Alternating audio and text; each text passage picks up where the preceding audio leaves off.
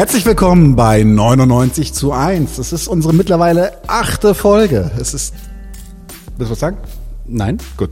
Es ist die letzte Folge vor der Bundestagswahl. Äh, ganz in diesem Zeichen wird unser Interview heute auch eine Debatte dazu sein, was sind mögliche linke Positionen zur Bundestagswahl. Dazu haben wir vorher noch im Senf erklärt uns, warum uns Ausländer die Arbeitsplätze wegnehmen. Nadine? Oder ob. Stimmt, ob. Nicht warum, Ach so. sondern ob. Ah, ich hatte da was verwechselt. Und die Antwort ist dann auch nicht so richtig. Im Zündfunken, mein erster Zündfunke, bin ein bisschen aufgeregt fast, deswegen äh, geht es heute um den Syndikalismus als politische Strömung. There, there. Ja, ja, ich gebe mir Mühe, ich gebe mir Mühe. Und äh, im Stammtisch machen wir, ich werde ziemlich, ziemlich viel machen zu den Bränden, die wir im Mittelmeer hatten, äh, im Mittelmeerraum hatten, jetzt äh, vor allem Griechenland. Äh, es gab zwar noch andere natürlich, aber da habe ich halt Kontakte hin und kann da ein paar Hintergründe noch zeigen. Du wirst, glaube ich, auch irgendwas Feuriges noch erklären oder erzählen? Genau. Ich fange auch an mit Waldbränden in Kalifornien und die sind bald vorbei, haben wir gehört. Finde ich gut, Ja. finde ich gut. Mag keine Waldbrände. Haben wir noch irgendwas im Stammtisch? Äh, mal gucken. Mal gucken. Finden wir raus. Ja. Finden wir raus. Erstmal ein Bier drüber.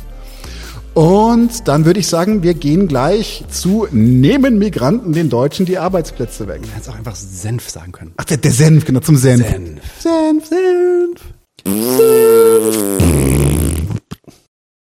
Genau. Äh, kommen wir zum Senf. Wir wollen uns heute mit einer Ansicht beschäftigen, die eigentlich so alt ist wie der Nationalstaat äh, selbst, nämlich die Behauptung, dass Zuwanderung die Arbeitsplatzsituation für Eingeborene verschlechtert. Ja, also wir kriegen Zuwanderung, Leute kommen aus dem Ausland hierher und die Arbeiter, die dann schon hier leben, die Eingeborenen, die Passdeutschen, whatever, äh, deren Situation, deren Arbeitssituation wird verschlechtert, indem sich zum Beispiel die Arbeitsplatzzahl reduziert, weil dann mehr Leute auf dem Arbeitsmarkt sind und dann ähm, dementsprechend auch der Lohn sinkt. Dieses Argument findet nicht nur zuletzt bei ähm, Wagenknecht in dem Buch äh, immer wieder auch in der Linken mehr Anklang. Wir haben auch in unseren Kommentaren immer öfter mal sowas gehört in letzter Zeit, dass das eines so der größten linken Patzer sei, dass wir uns da nicht ordentlich positionieren, weil wir im Endeffekt der deutschen oder eingeborenen Arbeiterklasse damit ins Knie schießen sollten. Ähm, das Argument dafür, äh, und das geht, nehme ich jetzt auch total ernst, das Argument ist meist ökonomisch. Also die Idee ist, Zuwanderer kommen hierher, sorgen für eine Ausweitung von einem Niedriglohn-Arbeitskraftsektor oder schaffen einfach mehr Konkurrenz auf dem Arbeitsmarkt. Und die lokalen Arbeiter werden dadurch verdrängt oder sie sind dadurch gezwungen, Arbeit anzunehmen mit niedrigeren Löhnen als vorher. Und daher, das Argument geht dann auch weiter und sagt, daher wären auch eigentlich die Kapitalistinnen und äh, Neoliberalen äh, für Zuwanderung, weil es ihnen erlaubt, die Kosten für die benötigte Arbeitskraft, die sie für die Produktion brauchen, äh, zu senken. Kurzer Disclaimer, bevor ich so ein bisschen auf diese Argumente eingehe. Wir wollen jetzt hier diesen, dieses Argument nicht bashen und ich will eher so auf argumentativer und datenbasierter äh, Ebene versuchen, dieses Argument anzugehen. Gleichzeitig will ich die Sorgen, die dahinter stecken, da steckt ja eine Sorge auch hinter, dass Zuwanderung möglicherweise die Lebenssituation von Leuten hier verschlechtern könnte, die will ich ernst nehmen und die werde ich jetzt per se auch nicht direkt als rechts abtun, wie das so oft gemacht wird. Ja? Ähm, ich bin mir ziemlich sicher, dass es ziemlich viele Rechte gibt, die diese Position auch vertreten. Das bedeutet aber nicht, dass, und darüber haben wir ja gesprochen, dass das nur von der Rechten kommt, sondern da gibt es auch Linke, die, die diese Idee haben. Und insofern will ich das auch nicht, will ich da nicht mit dem Bügeleisen drüber. Ich glaube auch zum Beispiel, dass eine Linke, die sich die ganze Zeit irgendwie Open Borders und No Nation States und so eine Sachen äh, auf die Fahnen schreibt, das sind zwar tolle linke Utopien und ich glaube, als Utopien sind sie auch wichtig, aber ich glaube, sie helfen nicht, nicht wirklich oft oder in manchen bestimmten Situationen vielleicht nicht wirklich ähm, Leute abzuholen, vor allem wenn es halt Leute hier in Deutschland gibt, die sich in ihrer Existenzgrundlage bedroht fühlen. Ähm, klar, ja, ich, wenn wir den Kapitalismus abgeschafft haben und wir im Sozialismus sind, dann gibt es hoffentlich und ganz sicher dann auch keine äh, Nationalstaaten mehr. Aber bis dahin gibt es halt eine Realpolitik, die wir fahren müssen und deswegen sind diese, diese Ängste auch ernst zu nehmen, meiner Meinung nach. Ähm, und natürlich ist es auch gleichzeitig zu beachten und ernst zu nehmen, dass Zuwanderung einen enormen ausbeuterischen Effekt ähm, auf, äh, auf die Zuwanderer selbst und auch auf die Ursprungsländer hat, aus, die, aus denen diese Zuwanderer kommen. Wie zum Beispiel, wenn es darum geht, dass so ein Brain, so ein sogenannter Brain Drain existiert, das heißt, dass also äh, high-skilled, ähm, gut ausgebildete Fachkräfte aus diesen Ländern abgezogen werden und hier dann halt ähm, in, in die Arbeit kommen. Und auf der anderen Seite ähm, gibt es natürlich auch eine ähm, ökonomische Wichtigkeit dieser Zuwanderung für die Länder, aus denen diese Zuwanderer kommen, nämlich wenn es darum geht, wenn Flüchtlinge zum Beispiel hier in Deutschland dann Arbeit finden und in der Lage sind, Geld nach Hause zu schicken, um damit dann ihre Familie in Krisengebieten zu unterstützen, mit diesen Geldüberweisungen, äh, die tatsächlich dann auch wirklich essentiell sind für, die, für, diese, für diese Gebiete. Diesen Punkten will ich mich aber heute gar nicht so sehr beschäftigen. Das sind alles äh, legitime Argumente und auch legitime Punkte, die man auch wirklich durchgehen muss und kritisch auch betrachten muss. Aber heute geht es mir wirklich nur um die Situation der sogenannten Eingeborenen, der sogenannten Bio-Deutschen oder Passdeutschen, wie auch immer man das nennen will. Ja, das, je nachdem, woher dieses Argument kommt, ist, ist diese Gruppe dann auch eine andere eigentlich. Ne? Ähm, natürlich, und das ist auch nochmal ein Zugeständnis, gehört zu dem Disclaimer, natürlich profitieren Kapitalisten von einer Erweiterung des äh, Niedriglohnsektors. Ähm, und das passiert natürlich auch durch Zuwanderung. Auch das soll nicht bestritten werden, liegt aber auch, wie gesagt, außerhalb der Betrachtung dieses Senfs. Und last but not least, ich habe es auch gerade schon gesagt, es gibt extrem viele bigotte Menschen, die einfach äh, Migration aus rassistischen oder nationalistischen Gründen ablehnen. Und auch an diese Menschen ist dieser Senf jetzt hier nicht gerichtet. Okay? Fangen wir erstmal an mit dem ersten Argument. Zwei will ich heute angehen.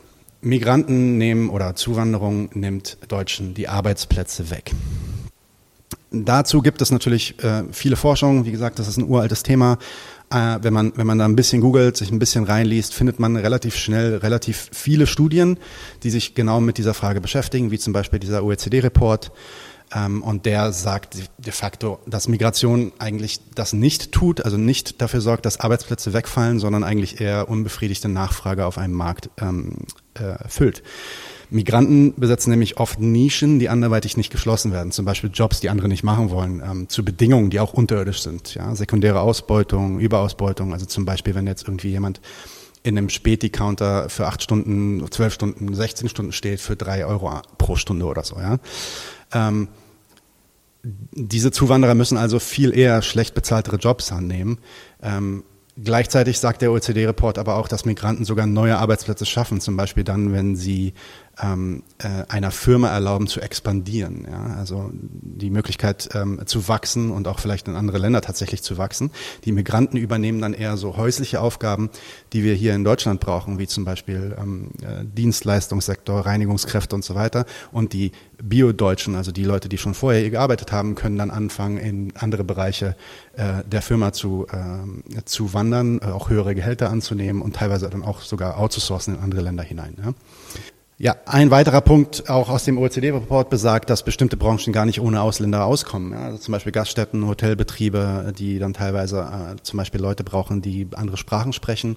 Oder eben auch zum Beispiel Informationsbetriebe, also in der IT zum Beispiel ist es unerlässlich, dass wir, ähm, also das wissen wir ja selber mhm. auch, dass wir Leute aus dem Ausland mit reinholen, weil wir einfach nicht genügend, genügend qualifizierte Arbeitskräfte hier in Deutschland haben ähm, wirklich an der Zahl einfach nicht genug haben, die äh, dafür in Frage kommen. Ja? Und deswegen kommen dann teilweise natürlich auch hoch ausgebildete und auch hoch bezahlte Inder zum Beispiel nach, nach Berlin in Startups, um hier zu arbeiten.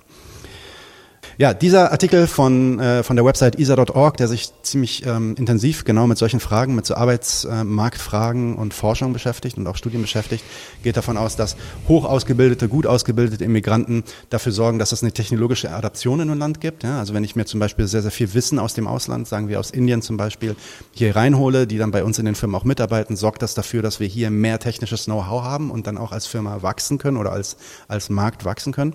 Und weniger gut ausgebildeten Leute Leute, also die Low-Skilled Immigranten, die sorgen dafür, dass es mehr Mobilität auf dem Arbeitsmarkt gibt und dass Leute, die vorher vielleicht in diesen Low-Skilled Situationen waren, ähm, mehr Möglichkeiten haben, in, in, äh, in höhere Bereiche zu wandern. Ähm, beide Situationen, also sowohl die High-Skilled Immigrants, das sind übrigens Folgen von einer, das sind übrigens Zusammenfassungen einer Studie, äh, die High-Skilled Immigrants als auch die Low-Skilled Immigrants sorgen dafür, dass neue Jobs ähm, äh, erzeugt werden. Die nicht so gut ausgebildeten Immigranten können in einer kurzfristigen Zeit, also wenn sie, wenn sie kommen, äh, äh, in, in, tatsächlich in Wettbewerb treten mit den auch schlechter ausgebildeten Menschen innerhalb dieser äh, Länder, in die sie kommen. Aber dieser Effekt ist extrem klein, darüber reden wir auch gleich noch im Detail und er ist extrem schwer zu messen, bis zu einem Punkt, wo er mittlerweile eigentlich als statistisch, äh, ja, statistisch irrelevant betrachtet wird. Ähm, dazu gibt es dann noch so Fälle, wo Immigranten irgendwie äh, selbstständig sind oder selber sogar Firmen bauen. Da weiß man dann, okay, die, kre die kreieren dann natürlich neue Jobs sogar. Ähm, und äh, Leute, die zum Beispiel in Firmen äh, aus dem Ausland kommen äh, und dann auch Innovationen äh, in, in diese Firmen bringen mit dem Wissen, was sie haben, die ja indirekt sorgen die auch dafür, dass dann diese Firma natürlich besser performt und an diesen, an diesen Innovationen dann auch ähm, wachsen kann und auch eventuell dann wieder mehr Leute einstellen kann. Das Resümee von Emily Constant ist, neue Immigrant, also Immigration und Zuwanderung sorgt eigentlich dafür, dass Arbeitsmarktknappheit also ähm, Arbeitskraftknappheit auf dem Markt ähm, äh, gefüllt wird und dass damit der Markt effizienter funktioniert tatsächlich. Das sind übrigens keine Sozialisten hier, das sind ganz normale bürgerliche ähm, Wirtschaftsforschung. Ein weiteres Faktum, was man sich angucken kann, ist die Entwicklung der Beschäftigungsquote. Das seht ihr hier. Ähm, natürlich wird dann immer gesagt, dass 2015 Angela Merkel der Welt gesagt hat, ja, oder den Syrern vor allem gesagt hat, ihr seid hier alle willkommen, kommt auch her. Und seitdem haben wir dann so einen riesen Influx an Flüchtlingen, der übrigens auch schon wieder extrem abgelassen hat. Ähm, und das basierend darauf dann die Beschäftigungsquote natürlich sinken müsste, wenn wir sagen, dass Immigration dafür sorgt, dass Arbeitsplätze wegfallen. Ja? Also wir bräuchten dann, wir würden dann eigentlich sehen, dass wir eine größere Zahl an Arbeitslosen auf dem Markt haben. Und das sehen wir nicht. Im Gegenteil, wir sehen eigentlich sowohl in Österreich als auch in Deutschland, die natürlich sehr viele und auch vor allem nach 2015 sehr viele Flüchtlinge aufgenommen haben und auch integriert haben in den Arbeitsmarkt. Ich glaube, über zwei Drittel der Flüchtlinge, die seit 2015 da sind, sind mittlerweile im Job. Mhm. Und wir sehen trotzdem einen Anstieg der Beschäftigungsquote, wohlgesagt. Ja, das ist nicht die totale Zahl, sondern das ist die Quote der Leute, die im Job sind. Das heißt, die Arbeitslosigkeit selbst ähm, sinkt auch. Das können wir uns auch hier anschauen. Die Arbeitslosenquote sinkt äh, trotz sehr starker Zuwanderung. Und natürlich gibt es hier einen Anstieg ganz am Ende ähm, von den 5 Prozent 2019 auf 5,9 und jetzt auf 6 Prozent 2021. Und das ist natürlich dann mit Corona zu erklären und mit, den, mit, den, mit der Situation, in der sich viele Arbeiter ähm, dann befunden haben durch die ähm, vielen Entlassungen, die es gab und auch die vielen Entlassungen, so Kurzarbeit und so weiter. Ne? Jetzt kann man sagen, das ist ja nur Deutschland, das ist vielleicht, oder das ist nur die letzten fünf Jahre, das ist nicht exemplarisch. Ja, es ist tatsächlich so, dass wenn man, es gibt auch da noch andere Studien, das ist auch wieder von der ESA World of Labor Website. Und hier kann man sich anschauen, wie die ähm, äh, Arbeitslosenquote, das seht ihr auf der linken Seite in Prozent, und die, der Anteil der ausländischen Bevölkerung innerhalb einer, einer Gesellschaft korreliert. Ja. Je höher die Arbeits, eigentlich sieht man hier eigentlich eine umgekehrte äh, Korrelation, nämlich dass je höher die Arbeitslosenquote ist, desto geringer ist der Anteil an Ausländern und an Mig äh, Migranten innerhalb dieser Gesellschaft. Ja. Also man sieht zum Beispiel Finnland oder Griechenland hat eine extrem hohe Arbeitslosenquote im Vergleich zu allen anderen in diesem Bild. Äh, Spanien zum Beispiel, aber sind, was die Anzahl der ähm, oder den Anteil der, äh, der Ausländer innerhalb der Gesellschaft angeht, eher auf der moderaten Seite, während wir zum Beispiel Australien, Israel, Luxemburg, aber auch Deutschland ein bisschen weiter rechts sehen und ähm, die dann die dann äh, trotzdem keine signifikant höhere Arbeitslosenquote haben. Man darf nicht vergessen, dass das natürlich jetzt ein, Schaubild ist äh, einer etwas älteren Studie, das ist 2001 bis 2007. Aber alles, was ich gefunden habe, ähm, natürlich nicht das exakt gleiche Schaubild über eine längere Zeit hinweg, aber alles, was ich gefunden habe zu dem Thema, deutet eigentlich darauf hin, dass das eine Entwicklung ist, die man so auch bis heute beobachten kann. Und dann gibt es das zweite Argument, dass nämlich Migration aber dann Löhne drückt. Okay, vielleicht fallen die Arbeitsplätze nicht signifikant weg, aber die Löhne werden gedrückt dadurch, dass äh, vor allem Niedriglohnarbeiter hierher kommen und dann andere Konkurrenz schaffen auf dem Markt. Aber auch da muss man sagen, und das ist auch ein Argument, was wir mal in den Kommentaren hatten, der deutsche Reallohn sinkt eigentlich nicht in den letzten 10, 15 Jahren. Ja, ähm, äh, was man hier sieht, ist tatsächlich die Entwicklung der Reallöhne. Das heißt, das ist nicht, das ist, das ist eine prozentuale Entwicklung. Und man sieht, dass die prozentuale Entwicklung von dieser Kurve eigentlich fast immer in den letzten 15 Jahren im Positiven war. Das heißt, dass die Reallöhne, und das ist nicht Nominallöhne, ja, sondern wirklich im Vergleich zu den Preisen, die Reallöhne eigentlich konstant anstiegen. Manchmal weniger, manchmal mehr und vor allem jetzt, 20, 2021, natürlich dann extrem gefallen sind, wieder Kurzarbeit und so weiter. Ne? Ähm, da sieht man natürlich einen extremen Drop. Ansonsten gibt es diesen Effekt, den man ähm, immer heraufbeschwört, durch die Zuwanderung nicht in den, äh, nicht in den Daten sichtbar zumindest. Ja. Ein weiterer Artikel und ähm, äh, ja, ein paar weitere Daten noch dazu, zu dem äh, von Giovanni Peri, auch aus der IZA.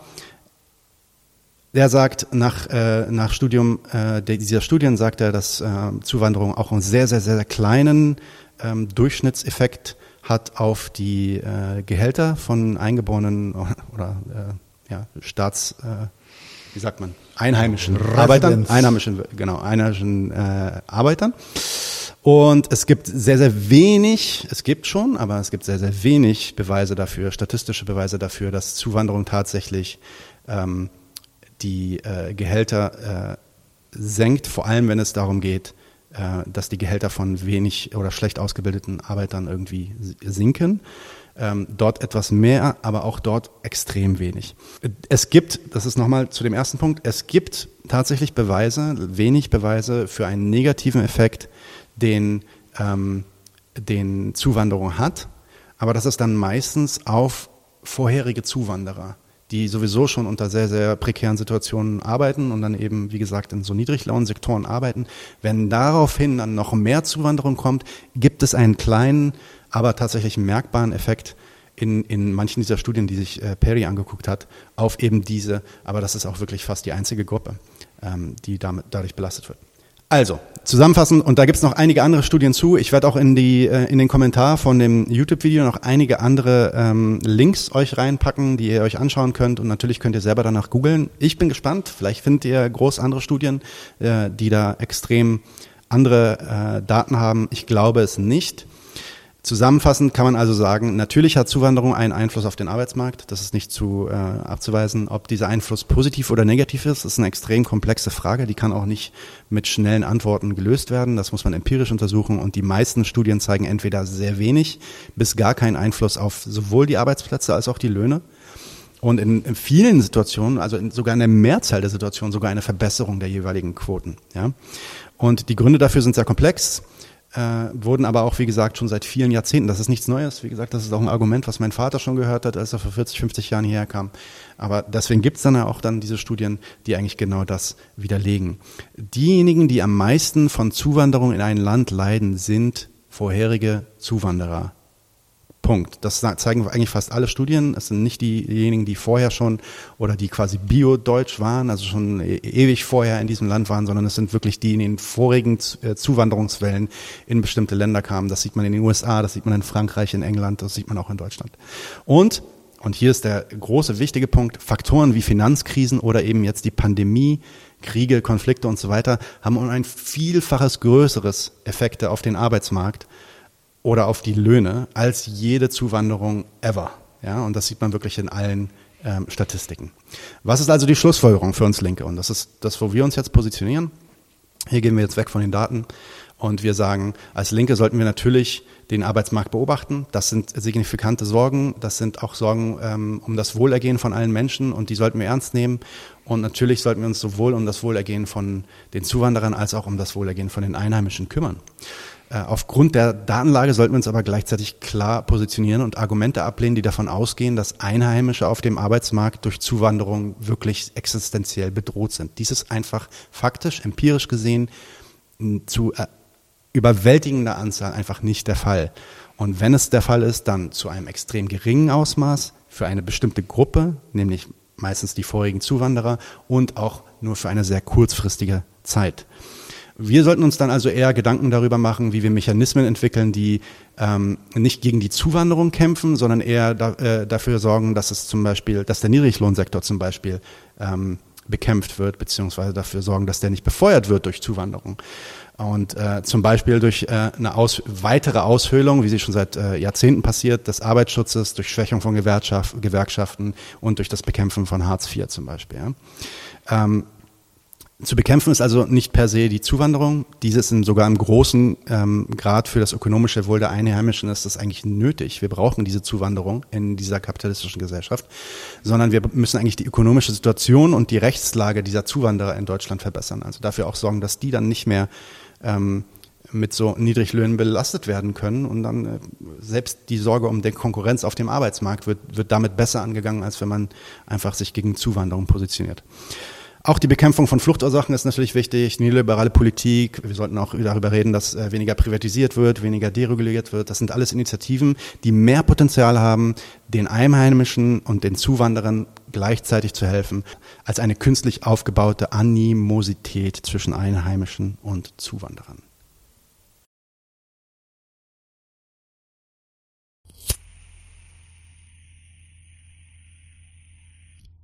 Zündfunke. Willkommen zum Zündfunken. Wir machen heute das Thema Syndikalismus. Durs? Durs. Was? Durs? Durs-Thema? Nein, ähm, das Thema Syndikalismus. Syndikat, kenne ich schon lange den Ausdruck. Ähm, so ein bisschen unklar. So wie hier sieht man zum Beispiel hier so das, das ist ein geiles Computerspiel, oder? Was, ja, genau hier. Hier habe ich auch gleich Syndicate, raus. yes. Syndicate, super, wo so, wo so Cyborg-Typen die Weltherrschaft an sich reißen. Die waren wohl ein Syndikat. Das hat, ich glaube, das ist nicht das, worüber wir reden wollen. Wir haben noch was. Hier sieht man die Gangster. Als ich Kind war, hat man immer von Verbrechersyndikaten gesprochen, so wie mit Tommy Gun. Ganz klassisch. Ich glaube, das sind alles Schauspieler. Das könnte Warren Oates sein, der zweite von rechts. Aber ist egal. Filmnerds. Nee, ähm, das ist auch nicht. Was? Ah! Der Fabian weiß es natürlich. Hier, bitteschön. Das Syndikat Kiezkneipe in Neukölln, geräumt von einem rot-rot-grünen Senat. Und zwar, ich glaube, letztes Jahr, oder? Ja. ja also unter Riesenpolizeiaufgebot ist äh, zugunsten... Ist das in der, in der äh, am? Weserstraße oder Weiserstraße. Ach so, okay. Ja. Genau. Jetzt sind wir schon relativ nah dran. Warum heißt eine linke Kiezkneipe Syndikat? Was ist ein Syndikat? Ähm, Syndikat kommt aus dem Französischen, wahrscheinlich Syndikat oder Syndikat ähm, ist französisch und heißt eigentlich nur Verwalter. Und was verwalten die? Im Grunde alles, also zumindest im Syndikalismus, aber darüber kommen wir, äh, darauf kommen wir später. Ein Syndikat ist in der, in der griechischen, äh, ein Syndikat ist in der in französischen Sprache auch die Gewerkschaft. Und der Syndikalismus im eigentlichen Wortsinne ist die Organisation der Gewerkschaften, die Organisation der ArbeiterInnen innerhalb der Gewerkschaften. Das ist der Syndikalismus. Wenn wir hier Syndikalismus meinen, meinen wir aber was ein bisschen anderes. Und zwar meinen wir das auch eine wahrscheinlich französische Strömung. Ich muss ganz ehrlich sagen, wenn Leute mich hier korrigieren, Fair Game. Ich habe mir wirklich Mühe gegeben, aber ein paar Sachen waren die Quellen einfach widersprüchlich. Wir reden hier hauptsächlich vom sogenannten Syndikalism revolutionär. Das ist der revolutionäre Syndikalismus. Und genau, er macht's richtig, schön die linke Faust hoch. Ganz, ganz, ganz verkürzt zusammengefasst ist der Syndikalismus ein Ansatz, die gesamte Gesellschaft zu verwalten über Arbeitergremien, Arbeiterinnengremien. Das heißt, die, die, die Leute, die die Produktionsmittel selbst verwalten, verwalten auch föderativ als ähm, Gruppen. Man könnte auch Räte sagen. Es ist also ein sehr ähnliches Konzept auch wie der Rätekommunismus. Kurze Quizfrage. Was heißt Rat auf Russisch? Sowjet, ganz genau. Richtig Räterepublik war das denn ja doch nicht, aber naja, trotzdem schöne, schöne, schöne, äh, schönes Detail am Rande. Ähm, also es wird über, über Räte, über Syndikate wird die gesamte Gesellschaft verwaltet. Es gibt verschiedene Strömungen innerhalb des Syndikalismus. Es gibt auch immer wieder Streitgespräche. Es ist ein sehr, sehr breites Feld, aber man kann es ein bisschen grob zusammenfassen. Auch wie gesagt, hier, wenn ihr Sachen habt, die dem gegenläufig sind, immer gerne Quellen geben. Ich bild mich da auch gerne weiter. Aber der Syndikalismus propagiert die Aneignung der Produktionsmittel durch die Arbeiterinnen. Da ist hier schon mal deckungsgleich mit äh, allen mir bekannten relevanten kommunistischen, sozialistischen Ansätzen. Jetzt wird's wichtig. Allerdings werden parlamentarische Bestrebungen abgelehnt, weil die Machtübernahme durch die Arbeiterschaft passieren soll und auch durch die, Ar die Arbeiter hinterher die Verwaltung, die Sta den, den Apparat, die Föderation tragen sollen. An die Stelle des Staatsapparats werden dann diese, werden dann die Arbeiter als politische Betre Vertreter, und das ist wichtig, einer postkapitalistischen Bedürfniswirtschaft gesetzt. Also es ist ein ganz, ganz eindeutig antikapitalistischer Ansatz. Es geht hinterher um eine Bedürfniswirtschaft, die von den ArbeiterInnen verwaltet wird. Es ist föderalistisch. Es gibt auch da, hier gibt es ein bisschen, ein bisschen, ähm, äh, Stunk auch innerhalb der Bewegungen manchmal. Manche sind sehr föderalistisch, andere sind ein bisschen zentralistischer. Allerdings generell ist es eher eine dezentrale Bewegung, in der verschiedene Gruppen über Delegationen, über, über, ähm, ja, über Delegierte miteinander vernetzt werden. Ähm, die Waffen der Syndikalisten sind aufgrund ihrer Perspektive auf den Klassenkampf auch ziemlich klar umrissen. Die wichtigste Waffe ist der Streik, gefolgt vom Boykott und der Sabotage. Weiß jemand, woher der Begriff Sabotage kommt? Du warst vorhin so fleißig. Sabotage, und das ist wirklich eine geile Geschichte. Der, der Sabot ist ein Holzschuh. Ich glaube sogar im Französischen ist ein Holzschuh. Und den haben die Arbeiter, um die Produktion stillzulegen, in, in die, die, Maschinen, in die Maschinen gesteckt. Das ist die Sabotage. Daher kommt der Ausdruck. Und da merkt man auch gleich, die Syndikalisten sind also nicht die, wie soll ich sagen, sind definitiv nicht reformistisch unterwegs, dass, wenn Sabotage Teil ihrer, ihrer, ihres Werkzeugskasten ist. Man kann das ein bisschen zusammenfassen, so heißt auch die, ähm, die Zeitung der, der deutschen syndikalistischen Bewegung FAU, die direkte Aktion. Es geht also immer direkt da, wo die Arbeit geschieht, wo die Produktionsmittel sind, dort agiere ich im Sinne der Arbeiterschaft und ermächtige mich. Also das große Konstrukt, mit dem man quasi alles zum Erliegen bringen kann, ähm, ist der sogenannte Generalstreik. Das ist, wenn tatsächlich die gesamte Arbeiterschaft eines Landes ähm, den, den, äh, die, die Arbeit niederlegt. Das hatten wir in Deutschland, glaube ich, seit dem Kapputsch nicht mehr? Ich habe irgendwas, ich glaube, ich glaube, man, manche Leute sagen, dass der 17. Juni in der DDR 53, dass der auch Generalstreikcharakter hatte, zumindest wurde zu einem aufgerufen. Das ist aber immer ganz, ganz schwierig, da was rauszufinden. Aber anyway. Ja. Jedenfalls ist es, es ist ein sehr seltenes Ereignis. Es ist übrigens auch etwas, worauf sich Rosa Luxemburg bezieht. Die nennt das häufig Massenstreik. Das heißt also auch hier wieder gibt es schöne Parallelen. Ich finde das deswegen auch so ein schönes Thema. Es gibt viele Überschneidungen, viele Anknüpfungspunkte für Debatten, zum Beispiel mit Marxisten. Und ähm, der Syndikalismus hatte am Anfang sehr, sehr viel Traktion. Ich will jetzt auch ein kurz bisschen drauf eingehen. Die Geschichte fängt nämlich schon sehr, sehr früh an. Die Geschichte des Syndikalismus beginnt um die Jahrhundertwende 1900, also vor 200 Jahren, nicht vor 100 Jahren. Ähm, und ist getrieben sehr, sehr stark durch eine französische große Gewerkschaft, die heißt Confédération Générale du Travail. Die ist inzwischen äh, nicht mehr syndikalistisch, die hat sich sehr stark dem Kommunismus zugewandt, aber da komme ich auch später nochmal zu. Ja, ja, ja, du freust dich. und ähm, die wurde bereits 1895 gegründet, also das ist eine echt alte Gewerkschaft und ist stark beeinflusst von den Ideen der Frühanarchisten Proudhon äh, und Bakunin. Äh, Proudhon kenne ich Leute, die sagen, noch kein Anarchist, aber ganz, ganz wichtige Figur für die anarchistische Bewegung, auch sehr klassenkämpferisch orientiert und natürlich habe ich ihn auch mitgebracht hier. Unser, mein liebster betrunkener Russe, äh, Michael Bakunin. Ja, wie war das? Ein, ein, ein Berg von Fett, Marx ihn genannt. Die mochten sich nicht und äh, ich glaube, das hatte auch viel mit ihren jeweiligen Persönlichkeiten zu tun, aber darüber reden wir mal ein anderes Mal. Ich glaube sogar, dass sie sich eigentlich mochten, aber sie mochten es noch lieber, sich zu streiten. Um, ähm, anyway, also es ist eine früh anarchistische Bewegung. Man redet auch heute ganz viel vom Anarchosyndikalismus. Ich habe versucht, irgendwann den Punkt zu kriegen, wann Syndikalismus, weil man heute nur noch Anarchosyndikalismus eigentlich sagt, wann das gekippt ist um, ähm, und was die großen Unterschiede sind. Ich habe da keine trennscharfe Definition gefunden. Um, ähm, Im Grunde ist der Syndikalismus von Anfang an eine anarchistische Idee und heute nennt man ihn Anarchosyndikalismus. Ähm, äh, nach dem Zweiten Weltkrieg hat sich die Confédération Générale du Travail dem Kommunismus zugewandt. Ähm, 1905 gab es die Gründung der Industrial Workers of the World, die bis heute noch aktiv sind. Ähm, gibt berühmte Leute, die da sind, äh, komme ich später nochmal drauf zurück. Das ist eine dem Syndikalismus sehr, sehr nahestehende, aber zentralistisch oder relativ zentralistisch organisierte, ähm, sie nennen sich universalistische Gewerkschaft, aber ihre Bestrebungen sind eindeutig vom Syndikalismus beeinflusst. Die sind bis heute ähm, aktiv, muss aber zugeben, eher als ideeller Einfluss, denn als jetzt eine mächtige Gewerkschaft. Im September 1913 gab es dann den ersten syndikalistischen Kongress in London, so quasi die erste syndikalistische Internationale. Und es war auch die Großphase des Syndikalismus. Es hat eine große Popularität gehabt. Die ging bis in den Ersten Weltkrieg hinein. Man hatte dann Niederlassungen oder syndikalistische Gruppen gab es dann in Peru, Brasilien, Argentinien. Ihr merkt also auch die, die sogenannte Dritte Welt oder die, die, der, der Global South hat das auch sofort für sich aufgenommen, dieses Thema Mexiko, Niederlande, Schweden, Spanien, überall. Japan sogar gab es Syndikalismus syndikalistische Bestrebungen.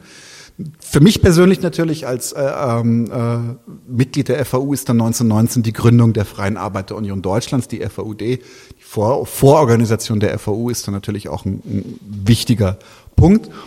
Ähm, wir haben dann, ich sage jetzt bewusst ein bisschen wir, aber wir haben so ein bisschen dann einfach Land auch an die Kommunisten verloren zwischen den Kriegsjahren. Da kann man mal drüber reden, woran das lag. Da würde ich, äh, habe ich nicht jetzt konkrete, möchte ich keine konkreten Thesen erstmal sagen. Es ist einfach passiert. Es gab allerdings eine, einen, einen Bereich und da ist es nochmal ganz, ganz wichtig geworden und das ist Spanien. Da gab es die, die CNT, die Confederación Nacional de, Tra äh, de Trabajo, die Trabajo wollte ich gerade sagen, und das war die größte Gewerkschaft der Welt. Ich glaube bis heute. Die hatte über zwei Millionen Mitglieder und war eine radikal anarchistisch-syndikalistische Gewerkschaft. Man erzählt sich so, also auch äh, heute noch erzählen sich junge und alte Anarchisten äh, so äh, bei bierseligen Ereignissen damals 1936, als wenn sie dabei gewesen wären. So, ähm, dass es in Barcelona eine Zeit lang nicht mal mehr Geldverkehr gab weil das wirklich die Bedürfniswirtschaft innerhalb Barcelonas, das konnten sie natürlich nur machen, weil gerade die Irrungen und Wirrungen des Bürgerkrieges waren, deswegen man diese Stadt nicht sofort wieder zertrümmern konnte. Die, aber sie waren so weit vorgeschritten, dass es eine Bedürfniswirtschaft gab. Es gab keinen Geldverkehr mehr. Gibt es äh, tolle Geschichten zu. Ich kann da ähm, schaut euch unbedingt die Lebensgeschichte von Buenaventura Durruti an, einem ganz ganz wichtigen spanischen Anarchisten, bei dem bis heute nicht klar ist, ob ihn seine eigene Waffe oder die des Feindes erschossen hat. Mit der eigenen Waffe meine ich wirklich die in seiner Tasche. War ein Fabrikat, das berüchtigt dafür war, loszugehen. Und es gibt berechtigte Annahme, dass er beim Aussteigen aus seinem Auto von seinem eigenen Revolver erschossen wurde trotzdem wahnsinnig krasser Typ. Ähm, sollte man unbedingt mal geguckt haben. Es, äh, das in Spanien ist leider ziemlich heftig in die Binsen gegangen, das wissen wir alle. Es gab hinterher die Franco-Diktatur. Dafür gibt es mannigfaltige Gründe, sollten wir mal eine Folge zu machen. Unter anderem, es gab Bündnisse zwischen, zwischen der CNT, der marxistischen PUM und äh, anderen Internationalisten und die haben zum Beispiel dann äh, von Stalin nochmal mächtig äh, auf die Nase gekriegt, wurden auch wirklich militärisch angegriffen und alles drum und dran. Und am Ende hat Franco den Sieg davon getragen. Also auch eine Scheißgeschichte. Die sind dann auch verboten worden, sind dann neu gegründet worden nach dem Ende der Franco-Diktatur. Aber der, die CNT ist böse gesagt ein Schatten ihrer selbst momentan. Aber das ist okay. Sie haben, sie haben ihren Platz in der Geschichte und man sollte das respektieren. Jetzt ist halt für mich die Frage so, das ist die Geschichte des Syndikalismus, weil da reißt es ein bisschen ab. So, dann ist der Syndikalismus in seiner, in seiner Bedeutung für die Arbeiterklasse, für den Arbeitskampf, ist dann ein bisschen in, in Vergessenheit geraten. Also was ist Syndikalismus heute? Und ähm, hat ein Nischendasein, auch im Diskurs. Es ist nicht so präsent, wie ich das teilweise gerne hätte. Es gibt tatsächlich aber sehr, sehr große Namen, die sich auch, auch bewusst als Syndikalisten verstehen und auch aktiv in syndikalistischen Organisationen sind. Der berühmteste Name ist da in jedem Fall Noam Chomsky der, glaube ich, Mitglied bei der IWW ist. Ähm, David Grabber, fantastischer Autor, äh, also Bullshit Jobs und dieses, ich glaube, The First 5000 war das. Debt. The, ja. The First 5000 Debt, fantastische Bücher, ob du aus welcher Perspektive du im Linken kommst, die sind wichtig zu lesen. Punkt. Ja. Ähm, Bitte? Okay, cool. Bürokratie von Grabber auch wichtig. Das kannte ich tatsächlich noch gar nicht.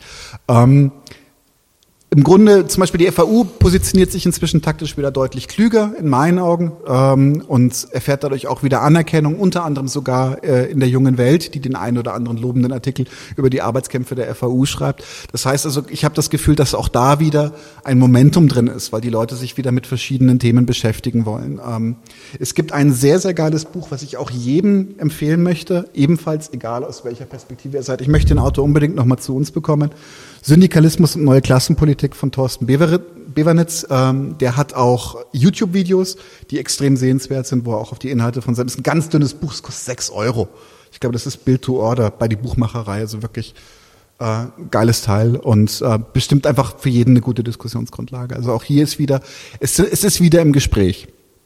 Und jetzt ist die Frage zum Beispiel, warum ich möchte, dass der Syndikalismus im Gespräch bleibt. Ähm, für mich ist das ganz simpel, weil er einen anarchistisch-libertären Ansatz mit einem ganz starken Klassenbewusstsein verknüpft. Der Arbeitskampf ist fest verdrahtet. Also der Anarchismus des Anarchosyndikalismus funktioniert nur über Klassenkampf. Und das ist mir in der anarchistischen Community einfach viel zu sehr verloren gegangen. Dieser Fokus auf die Produktionsweise, der Fokus darauf, dass Klassenkämpfe anstehen. Deswegen, Außerdem ist der äh, Anarchosyndikalismus zwingend kollektivistisch, was auch für mich ein ganz, ganz wichtiges Gegenmoment ist, gegen die für mich, ich möchte mich jetzt nicht irgendwie entsolidarisieren, aber diese unseligen anarcho-individualistischen Ansätze sind. Ähm, ich habe idiotischste Diskussionen führen müssen, weil Einzelpersonen sich an bestimmten Punkten von Teilen eines Vortrages negativ berührt gefunden haben und gesagt haben, das ist mit ihrer anarcho-individualistischen Identität nicht vereinbar. Ich war wirklich kurz davor zu sagen, ja, buhu, ist mir wurscht. So, musst halt aushalten können, dass man nicht alles geil findet, was du machst. Ähm, also zwingend kollektivistisch finde ich sehr, sehr wichtig. Dann, ähm, weil es eben eine relativ lockere und nicht so straff durchstrukturierte Sicht ist, finde ich auch wichtig, es sind ganz, ganz viele Anknüpfungspunkte für Partnerschaften im breiten linken Spektrum möglich. Das heißt also, wir können uns als Syndikalisten mit einer breiten, nicht autoritären linken Bewegung koalieren, ohne dass wir uns wirklich äh, unsere, unsere Prinzipien wirklich kaputt machen, zumindest meiner Meinung nach. Sei denn, du machst dir die Hose mit der Kneifzange zu, aber dann ist eh alles verloren. Und ähm, und äh, es ist auch eine große inhaltliche Nähe zum Beispiel zum Rätekommunismus und auch mir tatsächlich innerhalb der kommunistischen Spektrum sehr sympathische Sichtweise auf die Dinge. Und das hat auch zu, zu sehr schönen Zusammenarbeiten geführt, die wie alle kommunistischen Zusammenarbeiten gescheitert sind, äh, zumindest in, in Mitteleuropa. Aber die kleine Revolution von München war zum Beispiel ein Zusammenschluss von Anarchisten und Rätekommunisten insofern. Ähm, besch beschäftigt euch mal mit dem Thema und wenn es nur als, als Debattengrundlage ist, äh, schönes Thema, in meinen Augen zu Unrecht ein wenig in der Versenkung verschwunden. Dankeschön. Und das Spiel ist auch geil? Das Spiel ist fantastisch. Es gibt mehrere Teile. Syndicate Wars ist, glaube ich, der beste.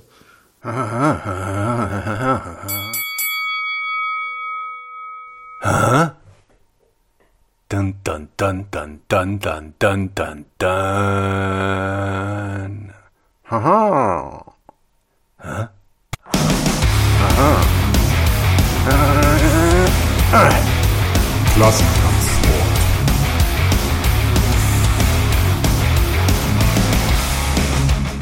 Im äh, Klassenkampfsport mache ich heute ein Interview mit zwei Leuten vom Dishwasher Magazin, Magazin von und für ArbeiterInnenkinder.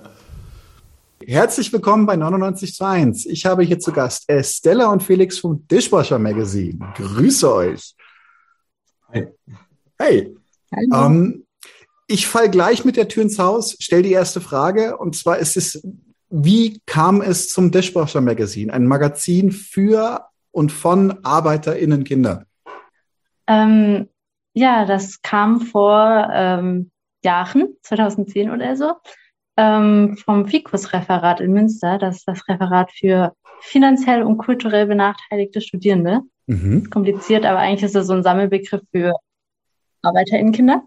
Ähm, genau, und ähm, eigentlich ging es darum, mal so eine Plattform zu bieten, die ähm, von der Basis ähm, Erfahrungsberichte oder Analysen ähm, ja, schreibt oder irgendwie darbietet von äh, Menschen, die eben nicht aus so einem akademischen Umfeld kommen, sondern irgendwie den Weg an die Uni sich erarbeitet haben und äh, darüber erzählen wollen.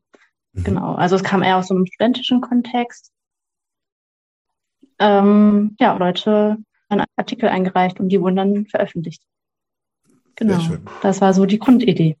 Sehr gut. Und was ist, was ist ähm, eure Zielsetzung jetzt mal, also die grundlegende Zielsetzung und wo wollt ihr so ein bisschen hin? Gucken wir mal ein bisschen in die Zukunft, paar Jahre. Wo wollt ihr sein? Was ist passiert? Ja. Also grundsätzlich geht es auf jeden Fall darum, auch Klassenbewusstsein erstmal herzustellen und auch vielleicht ein Bewusstsein für gebrochene Biografien oder vielleicht auch eben Perspektiven ähm, sichtbar zu machen, die in medialen Diskursen momentan einfach nicht so sichtbar sind, Mhm. weil man eben sehr viel von erfolgreichen äh, Aufstiegsgeschichten ähm, hört und wir wollten einfach auch ein Bewusstsein dafür schaffen, dass Aufstieg eben nicht immer erfolgreich ist und auf der anderen Seite trotzdem Leute auch Strategien finden, damit umzugehen. Und auf der anderen Seite setzen wir auch so ein bisschen früher an, indem wir ähm, eben nicht nur Perspektiven haben von Personen, die es schon geschafft haben, wenn man so möchte, äh, eben ähm, sich durch das System zu kämpfen, sondern wir setzen quasi früher an und haben auch Stimmen von Personen, die gerade beispielsweise an die Uni gekommen sind oder äh, vielleicht eben auch nicht. Ähm, was die Perspektive für die nächsten Jahre angeht, äh, könnte man ganz einfach sagen, wir wollen in ein paar Jahren angekommen sein. Äh, Mhm. Wir sind ja noch recht neu wieder reaktiviert, sozusagen wieder ganz neu zusammengekommen als Redaktion.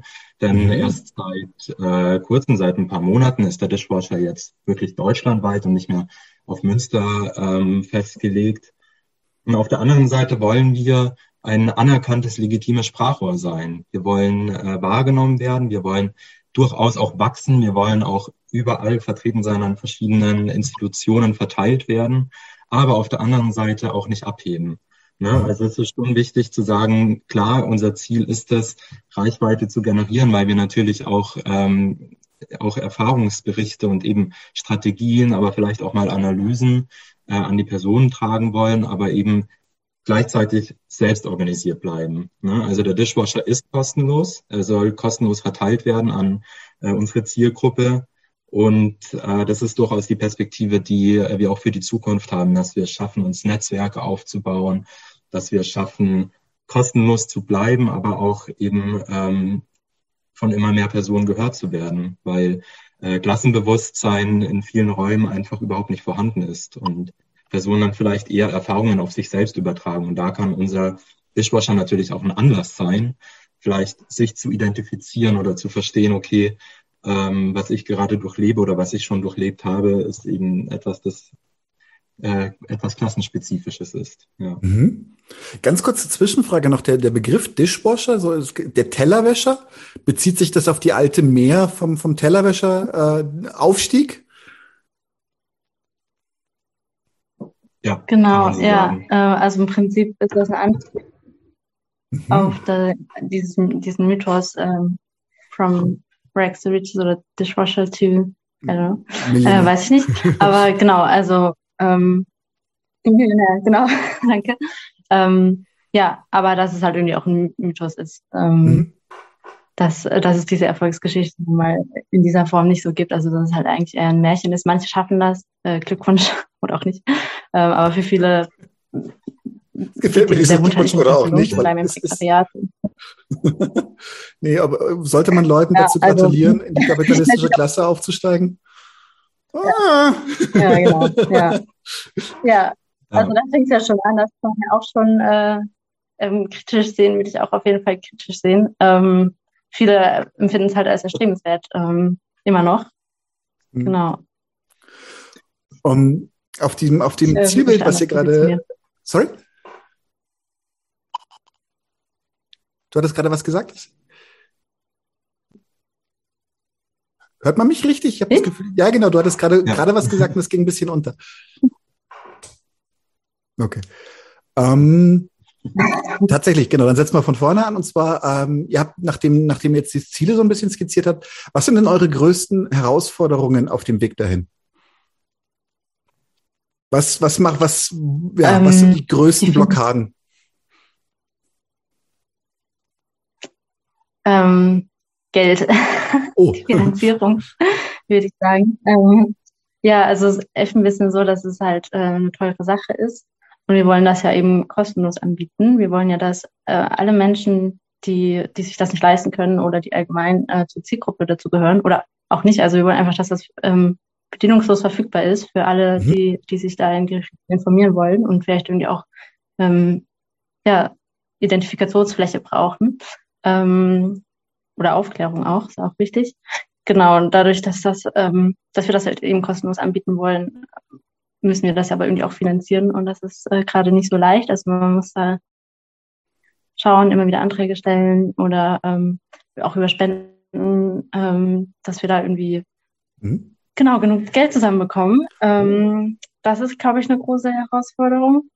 Ähm, eine andere ist, glaube ich, auch so ein bisschen, dass das Thema schon auch ähm, sehr angespannt ist und dass man da ähm, potenziell vielleicht Gegenwind bekommt. Also wir sind jetzt eher noch äh, relativ klein. Mhm. Aber ähm, wir können uns auch vorstellen, dass das später, dass das auf Reibungen stößt, ähm, dass Leute Genau, also das irgendwie als Identitätspolitik oder sowas abschreiben oder das nicht ernst nehmen, mhm. ähm, nicht die Meinung teilen, ähm, dass es so einfach geschrieben ist. Also all solche Sachen, Kritikpunkte, mhm. die halt eigentlich wieder darauf basieren, dass man ArbeiterInnen Kindern ihre Stimme nehmen möchte oder sie erst gar nicht zu Wort kommen lassen möchte. Da, mhm. ähm, das könnte früher oder später vielleicht auch zu einem Problem werden, ja. Oder zu einer okay. Herausforderung. Also wir, wir begrüßen das auch ein bisschen, wir wollen ja Reibung erzeugen. Ähm, ja, aber also ist ja dann, ist ja, heißt ja nicht umsonst Klassenkampf. ja. Sehr schön, sehr schön. Ähm, nee, tatsächlich. Also ich, wenn man den Diskurs auslösen will, ist gut, oder wenn man Diskurs führen will, ist gut. Ich, ich kenne das selber so, dass dann auch gerne mal Grabenkämpfe draus werden, die dann nicht mehr produktiv sind. Also insofern toi toi toi, dass äh, die, die, die schlimmsten euch ein bisschen verschonen. Wir haben jetzt auch schon in unseren Kommentaren so die ein oder anderen Leute gehabt, wo ich mir dachte, da ist Hopfen und Malz verloren. Wir werden nie auf den grünen Zweig kommen, lasst uns in Ruhe, wir lassen euch auch in Ruhe. Ähm, aber toi toi toi, dass, dass äh, es bei euch bei einem produktiven Diskurs bleibt. Ähm, jetzt habt ihr ja schon gesagt, Klassenkampf und ein bisschen, bisschen Fläche, Fläche äh, oder Identitäts, nee, nee, habt ihr eben nicht gesagt Identitätspolitik, sondern ihr habt gesagt, ein bisschen eine Anknüpfungsfläche bilden für ArbeiterInnenkinder. Aber was wäre denn jetzt für euch so das, das Top-Thema jetzt aktuell? Nicht, nicht dauerhaft, sondern jetzt aktuell. Was ist euer brennendstes Thema derzeit? Mhm. Also aus der Perspektive des Dishwashers ist das äh, aktuell brennendste Thema erstmal unsere neueste Ausgabe, ähm, die das Thema das Unternehmerische selbst trägt mhm. und jetzt im September oder zum neuen Wintersemester rauskommen soll. Und darin werden natürlich viele ähm, Themen bearbeitet, die jetzt auch zeitaktuell sind, eben zusammenhängen mit äh, der Pandemie oder eben auch mit Klimakatastrophen, die unsere Arbeit natürlich nochmal viel notwendiger machen. Man sieht letztlich eine Entwicklung, in der Personen, die sowieso schon wenig Ressourcen hatten, äh, wenige ähm, Netzwerk, wenige Sicherheiten, ähm, ja, wir sehen eine Zeit, in der sich diese Unsicherheiten nochmal stark verschärfen. Und da ist es natürlich wichtig, äh, auch äh, als Sprachrohr den Betroffenen äh, eine Plattform zu bieten und äh, präsent zu bleiben und prä präsent zu werden. Und auf der anderen Seite ist es für uns aber auch als regelmäßig erscheinendes Magazin wichtig, auch darauf hinzuweisen, dass ähm, diese strukturellen Ausschlüsse jetzt nicht sind, dass neu mit der Pandemie dazugekommen ist. So, also nicht in manchen Fällen schon, aber eben nicht immer, sondern eben auch diese Kontinuitäten aufzeigen, ne? weil mhm. ja. gerade äh, in diesen äh, Debatten halt häufig diese Brennglas-Metapher äh, verwendet wird. Es wird gesagt, alles, man erkennt jetzt wie durch ein Brennglas, wie sich alles irgendwie verschärft hat.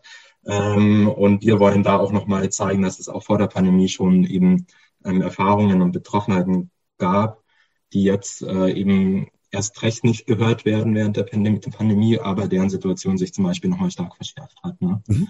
Und da ähm, passt auch dieses Thema jetzt für die kommende Ausgabe des Unternehmerische Selbst natürlich ganz gut dazu. Mhm. Äh, weil an das äh, Selbst natürlich auch viele Anforderungen gestellt werden und jetzt in der Pandemie auch Verantwortung für die eigene Situation wieder sehr stark ähm, als eine individuelle dargestellt wird und äh, gerade diese solidarischen Netzwerke äh, eigentlich dringlicher sind denn je. Ne? Mhm. Mhm. Nee, ich bin da, bin da sehr bei euch. Mich ärgert es auch ein bisschen, dass so, so getan wird, als wenn diese Klassendynamik neu wäre oder als wenn diese, diese, diese Prekarisierung, diese zusehende Prekarisierung, als wenn das neue Themen wären. Die sind nur noch mal amplifiziert worden durch die Pandemie. Und was mich, was mir ein bisschen Angst macht, ehrlich gesagt, ich verwende den Ausdruck ganz bewusst, ist dass diese Pandemie wird irgendjemand bezahlen müssen. Und die Reichen werden es nicht sein. Und deswegen glaube ich, dass da ganz heftige politische Kämpfe auf uns zukommen. Also da bin ich nicht optimistisch. Ich bin optimistisch, dass es vielleicht sich darüber auch Leute mobilisieren lassen, aber das wird haarig. Da bin ich fest von überzeugt. Ähm, sehr cool. Okay.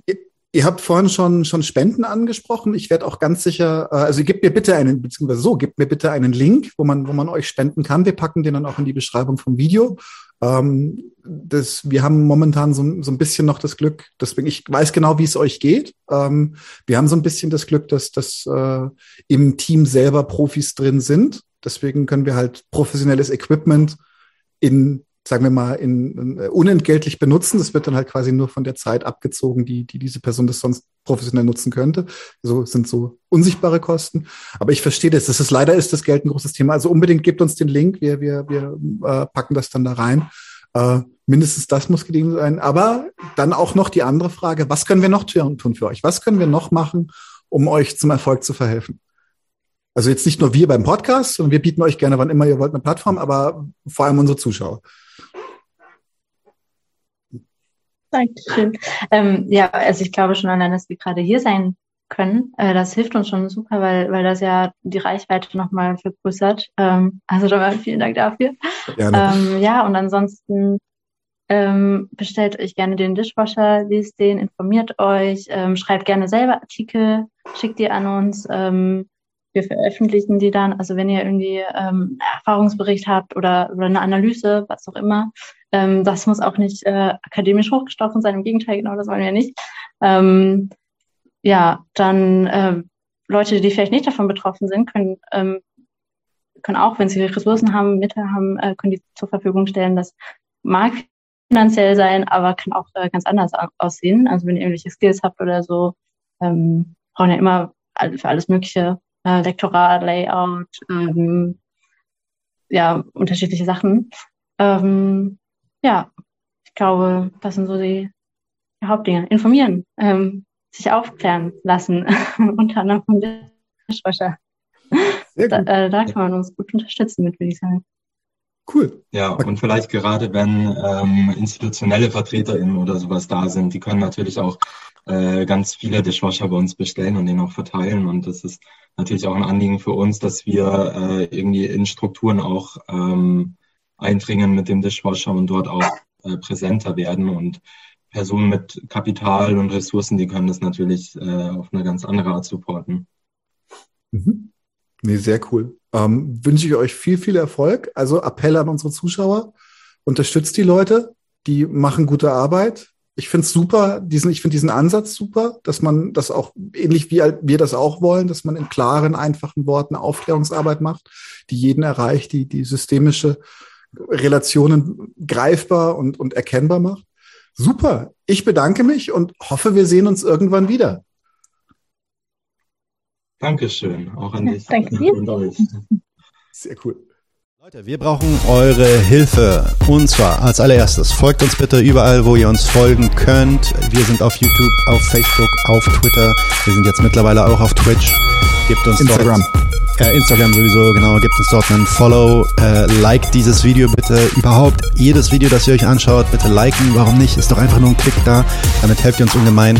Wenn ihr uns abonniert auf YouTube, klickt auch die Glocke, dann werdet ihr immer informiert, wenn wir live gehen, dann könnt ihr dazukommen. Äh, je mehr Leute live mit uns unterwegs sind, desto äh, besser sind dann auch die Views und desto besser ist das für den Algorithmus. Wir haben außerdem ein Patreon-Konto. Genau patreon.com slash 99 zu 1. Wenn ihr so richtig dabei sein wollt, äh, könnt ihr euch Membership-Level aussuchen. Wir haben drei verschiedene Stufen. Es gibt dann solche Sachen wie zum Beispiel diese neuen Nachspielepisoden, wo wir jetzt die erste gemacht haben. Und äh, ihr habt auch Zugang zu unserer Discord-Community. Weiters haben wir einen paypal.me slash 99 zu 1 Link, falls ihr denkt, naja, sind Typen, aber mehr als einmal will ich nicht zahlen, dann könnt ihr uns da auch ein bisschen Geld schicken. Wir haben tatsächlich inzwischen relativ signifikante laufende Kosten, weil wir einen hohen Qualitätsanspruch haben. Insofern, wir sind wirklich auf eure Unterstützung angewiesen an der Stelle.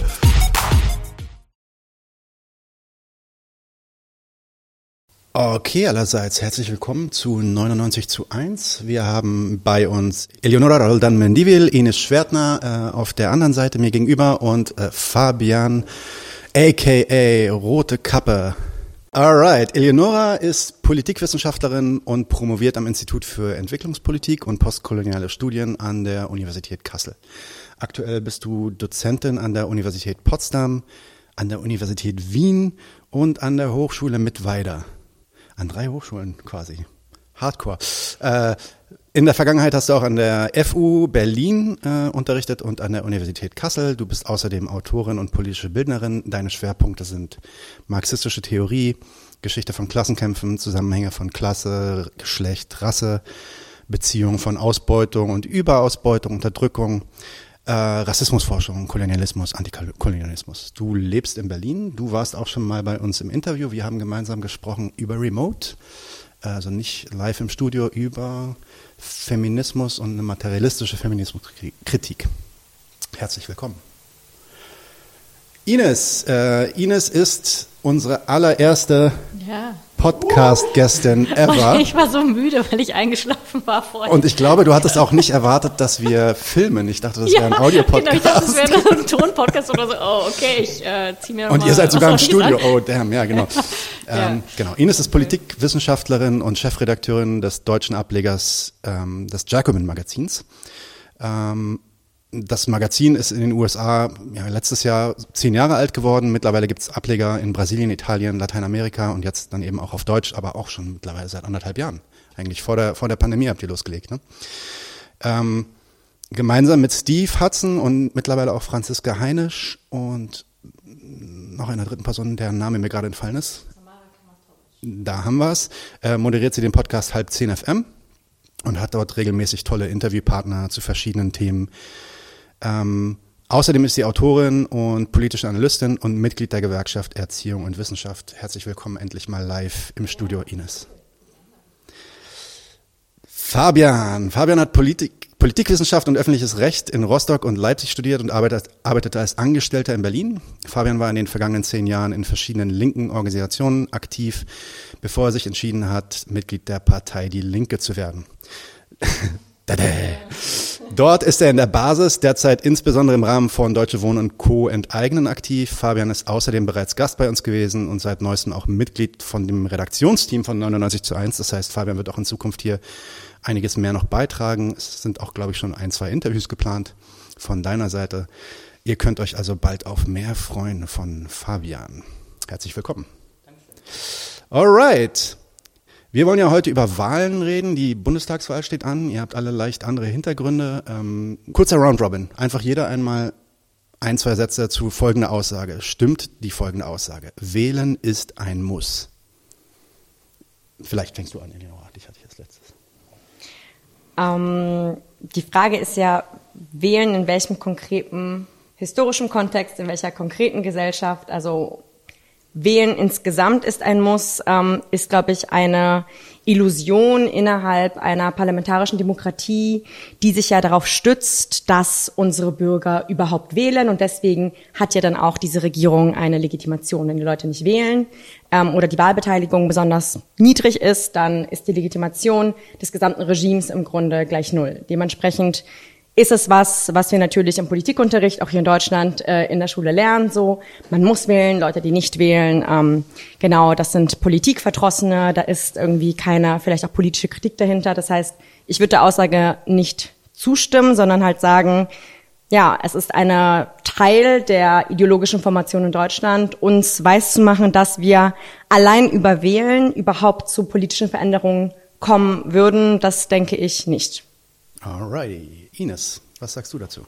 Ähm, ja, es reicht auf jeden Fall, also man verändert gesellschaftlich eigentlich nichts durch Wahlen ernsthaft, aber ich würde trotzdem dazu raten, wählen zu gehen, weil es wie so eine Art Strukturtest ist für politische Entscheidungen und es auch nicht irrelevant ist, ähm, wen man wählt oder wer regiert. Also sozusagen, man muss sich klar machen, dass man damit nicht krass was ändert, aber ähm, es ist auch nicht egal. Und gerade bei sowas wie beim Volksentscheid finde ich es sogar extrem wichtig, mit abzustimmen. Alright. Und last but not least, Fabian. Ich würde auch sagen, dass es auf die jeweiligen Kräfteverhältnisse in der Gesellschaft, in der diese Wahl stattfindet, ähm, ankommt. Also ein kleines Beispiel, wenn es jetzt offensichtlich ist, dass Wahlfälschung im Spiel ist zum Beispiel, dann ist es wahrscheinlich politisch sinnvoller, zum Wahlboykott aufzurufen. Und äh, wählen sollte auf keinen Fall den politischen Aktivismus oder das äh, gesellschaftliche Engagement ersetzen, sondern das muss man zusätzlich tun, um wirklich ähm, Veränderungen zu erreichen.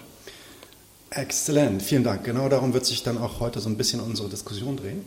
Wir versuchen mal so ein bisschen äh, Wahlen und das Wählen und natürlich dann auch konkretere Fragen zu der an, anstehenden Bundestagswahl äh, aus verschiedenen Seiten zu beleuchten. Ich würde noch gerne eine weitere Frage, da könnte ich ein bisschen mehr Zeit lassen, in den Raum stellen, ähm, bevor ich dann individuelle Fragen an euch schicke.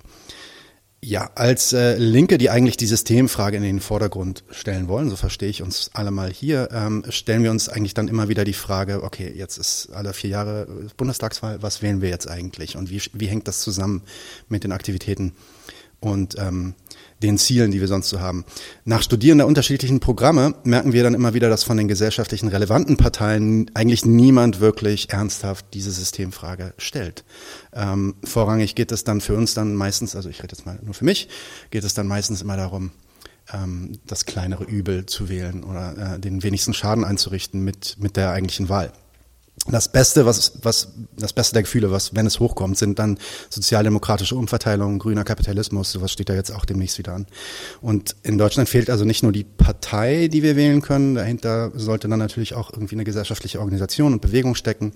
Und vor diesem Hintergrund, wie wichtig ist Wählen aus linker Perspektive jetzt gerade ähm, tatsächlich, wie sollten wir diesen Prozess verstehen? Es gibt einige Leute zum Beispiel in unseren Comments, die immer wieder davon ausgehen, sagen zu müssen, dass wir überhaupt nicht wählen sollten. Es gibt mittlerweile auch irgendwie Initiativen in Magdeburg, habe ich letztens gelesen, die tatsächlich zur Nichtwahl aufrufen, also auch sehr relativ ähm, äh, effektive Initiativen. Was ist eine linke Position äh, bezüglich der Wahlen? Das ist jetzt eigentlich nochmal die gleiche Frage wie vorhin, aber vielleicht ein bisschen mehr ins Detail gehend. Vielleicht mal wieder rückwärts. Fabian, mhm. anfangen. Also ähm, es stimmt natürlich, dass Wahlen nicht viel verändern. Äh, man gibt ja sozusagen seine Macht äh, über diesen Prozess, also als Legitimation an andere ab. Und man hat ähm, wenig Möglichkeiten, die dann im Nachhinein zu kontrollieren. Trotzdem ist es eine der wenigen Möglichkeiten, um sicherzustellen, dass es oppositionelle Stimmen im Parlament gibt, die vielleicht den Status quo auch äh, in Frage stellen. Also vielleicht ein kleines Beispiel. Also von den Parteien, die jetzt im Bundestag sind, äh, ist zum Beispiel die Linke die einzige Partei, die eine ganz klare Antikriegsposition vertritt. So, und das äh, entspricht ähm, der Mehrheit der Bevölkerung, die auch Auslandseinsätze ablehnen mit deutschen Soldaten. Und das ist also sozusagen eine gesellschaftliche Mehrheit, die durch diese gesellschaftliche, äh, die durch die parlamentarische Minderheit der Linken überhaupt erst im Parlament eine Stimme bekommt. Alle anderen Parteien, also auch die AfD, die AfD äh, will ja zum Beispiel äh, die ist auch äh, gegen Außensätze, so wie sie stattfinden. Sie will sie mehr als Machtinstrument einsetzen, um deutsche Interessen zu vertreten. Ähm, die Linke ist die einzige Friedenspartei und äh, bringt da dann ähm, diese äh, Position in den Bundestag mit ein. Ähm, das Zweite ist, ähm, auch wenn wir die äh, Macht abgeben, macht es schon noch einen Unterschied, äh, wer diese Macht dann hat. Also wieder Beispiel AfD, eine AfD-Regierung wollen wir, glaube ich, alle nicht. Das würde uns ähm, materiell nicht gut tun und wahrscheinlich würden wir auch Repressionen ausgesetzt sein. Und da ist es auch gut, ähm, wenn es dann zumindest liberale Parteien im Bundestag gibt, die noch einigermaßen was auf ähm, bürgerliche Rechte zum Beispiel geben. Und ähm, jetzt im bestehenden Status quo ist es auch wichtig, diese bürgerlichen Freiheiten zu verteidigen, um uns selbst zu schützen, aber auch. also würdest du sagen, wer nicht wählt, wählt rechts? So, in der Richtung? Also ähm, arithmetisch stimmt das auf jeden Fall, ja. Mhm. Das kann man schon sagen. Okay. So, und dann möchte ich aber nochmal darauf hinweisen, dass natürlich wichtig ist, ähm, dass man nicht nur wählt, sondern man muss auch was tun. Man muss in Initiativen gehen, man muss in Gewerkschaften gehen, man muss in Vereine gehen, man muss eben auch in politische äh, Parteien gehen und als Linke auch in äh, diese politischen Parteien versuchen, weiterhin nach links zu treiben. Also sprich als progressive Kräfte in diese Parteien reingehen, um sie weiter nach links zu drücken, um dann endgültig zu dem Punkt auch zu kommen, wo man die Systemfrage stellt. So. Denn es wird ja nicht von allein passieren, sondern da braucht es Aktivismus für und da ist es auch ähm, relativ egal, wo man das macht. Wir brauchen da einen breit gefächerten, äh, also von jeder Richtung sozusagen, aus der sogenannten Zivilgesellschaft, äh, aus den Gewerkschaften und eben auch in politischen Parteien. Mhm. Ähm, ich habe gerade darüber nachgedacht, also ich, was ist die Begründung für den ähm, Wahlboykott jetzt der Bundestagswahlen? Also das, ich keine Ahnung, ob du dazu äh, mehr weißt, aber weil ich, also ich sehe dahin nicht so richtig den Sinn, zu einem Wahlboykott jetzt aufzurufen, dass wenn man für sich entscheidet, nicht zu wählen oder zu sagen, hey, ich stimme für den Volksentscheid ab oder nur für die Erststimme, weil die Person finde ich irgendwie korrekt, ähm, aber sehe keinen Sinn da drin, eine der Parteien im Bundestag zu wählen. Also so äh, strategisch kann man das ja irgendwie auch ansehen. Ich sehe keinen Sinn da drin, zum Wahlboykott an, ähm, aufzurufen, weil ich erstens auch glaube, dass es für die Kräfteverhältnisse trotzdem entscheidend ist, weil das Parlament halt eine der Institutionen ist in der liberalen Demokratie, in der wir leben, wo Dinge entschieden werden, die materiell tatsächlich äh, irgendwie aus, also die tatsächlich Relevanz haben für alle Menschen in diesem Land so. Ähm, insofern glaube ich, muss man als Linke sich wirklich sehr bewusst entscheiden, wie man damit umgeht, wie man mit der eigenen Stimme umgeht oder auch, was man anderen rät. Und ich finde es tatsächlich dann nicht sinnvoll, Leuten davon abzuraten, äh, äh, zu wählen, aus den Gründen auch, die, die äh, Fabian auch schon genannt hat. Ähm, und kann es aber verstehen in einem anderen Kontext, wie du gesagt hast, historisch oder so, wenn es eine Präsidentschaftswahl ist und Le Pen gegen Macron und ich mir vorstellen muss, okay, ich muss wirklich das kleinere Übel wählen, ähm, ne, den einen Neoliberalen, der dann zum nächsten Faschismus führt, so, also dann, klar, dann finde ich, das ist nochmal eine andere Frage. Insofern kann man das wirklich nur historisch konkret beantworten. Jetzt bei der Bundestagswahl würde ich auch sagen, Ähm, das äh, kann man für sich entscheiden, ob man sagt so, hey, die Linke ist irgendwie die Kraft, die ich unterstützen will, auch wenn ich nicht alles richtig finde.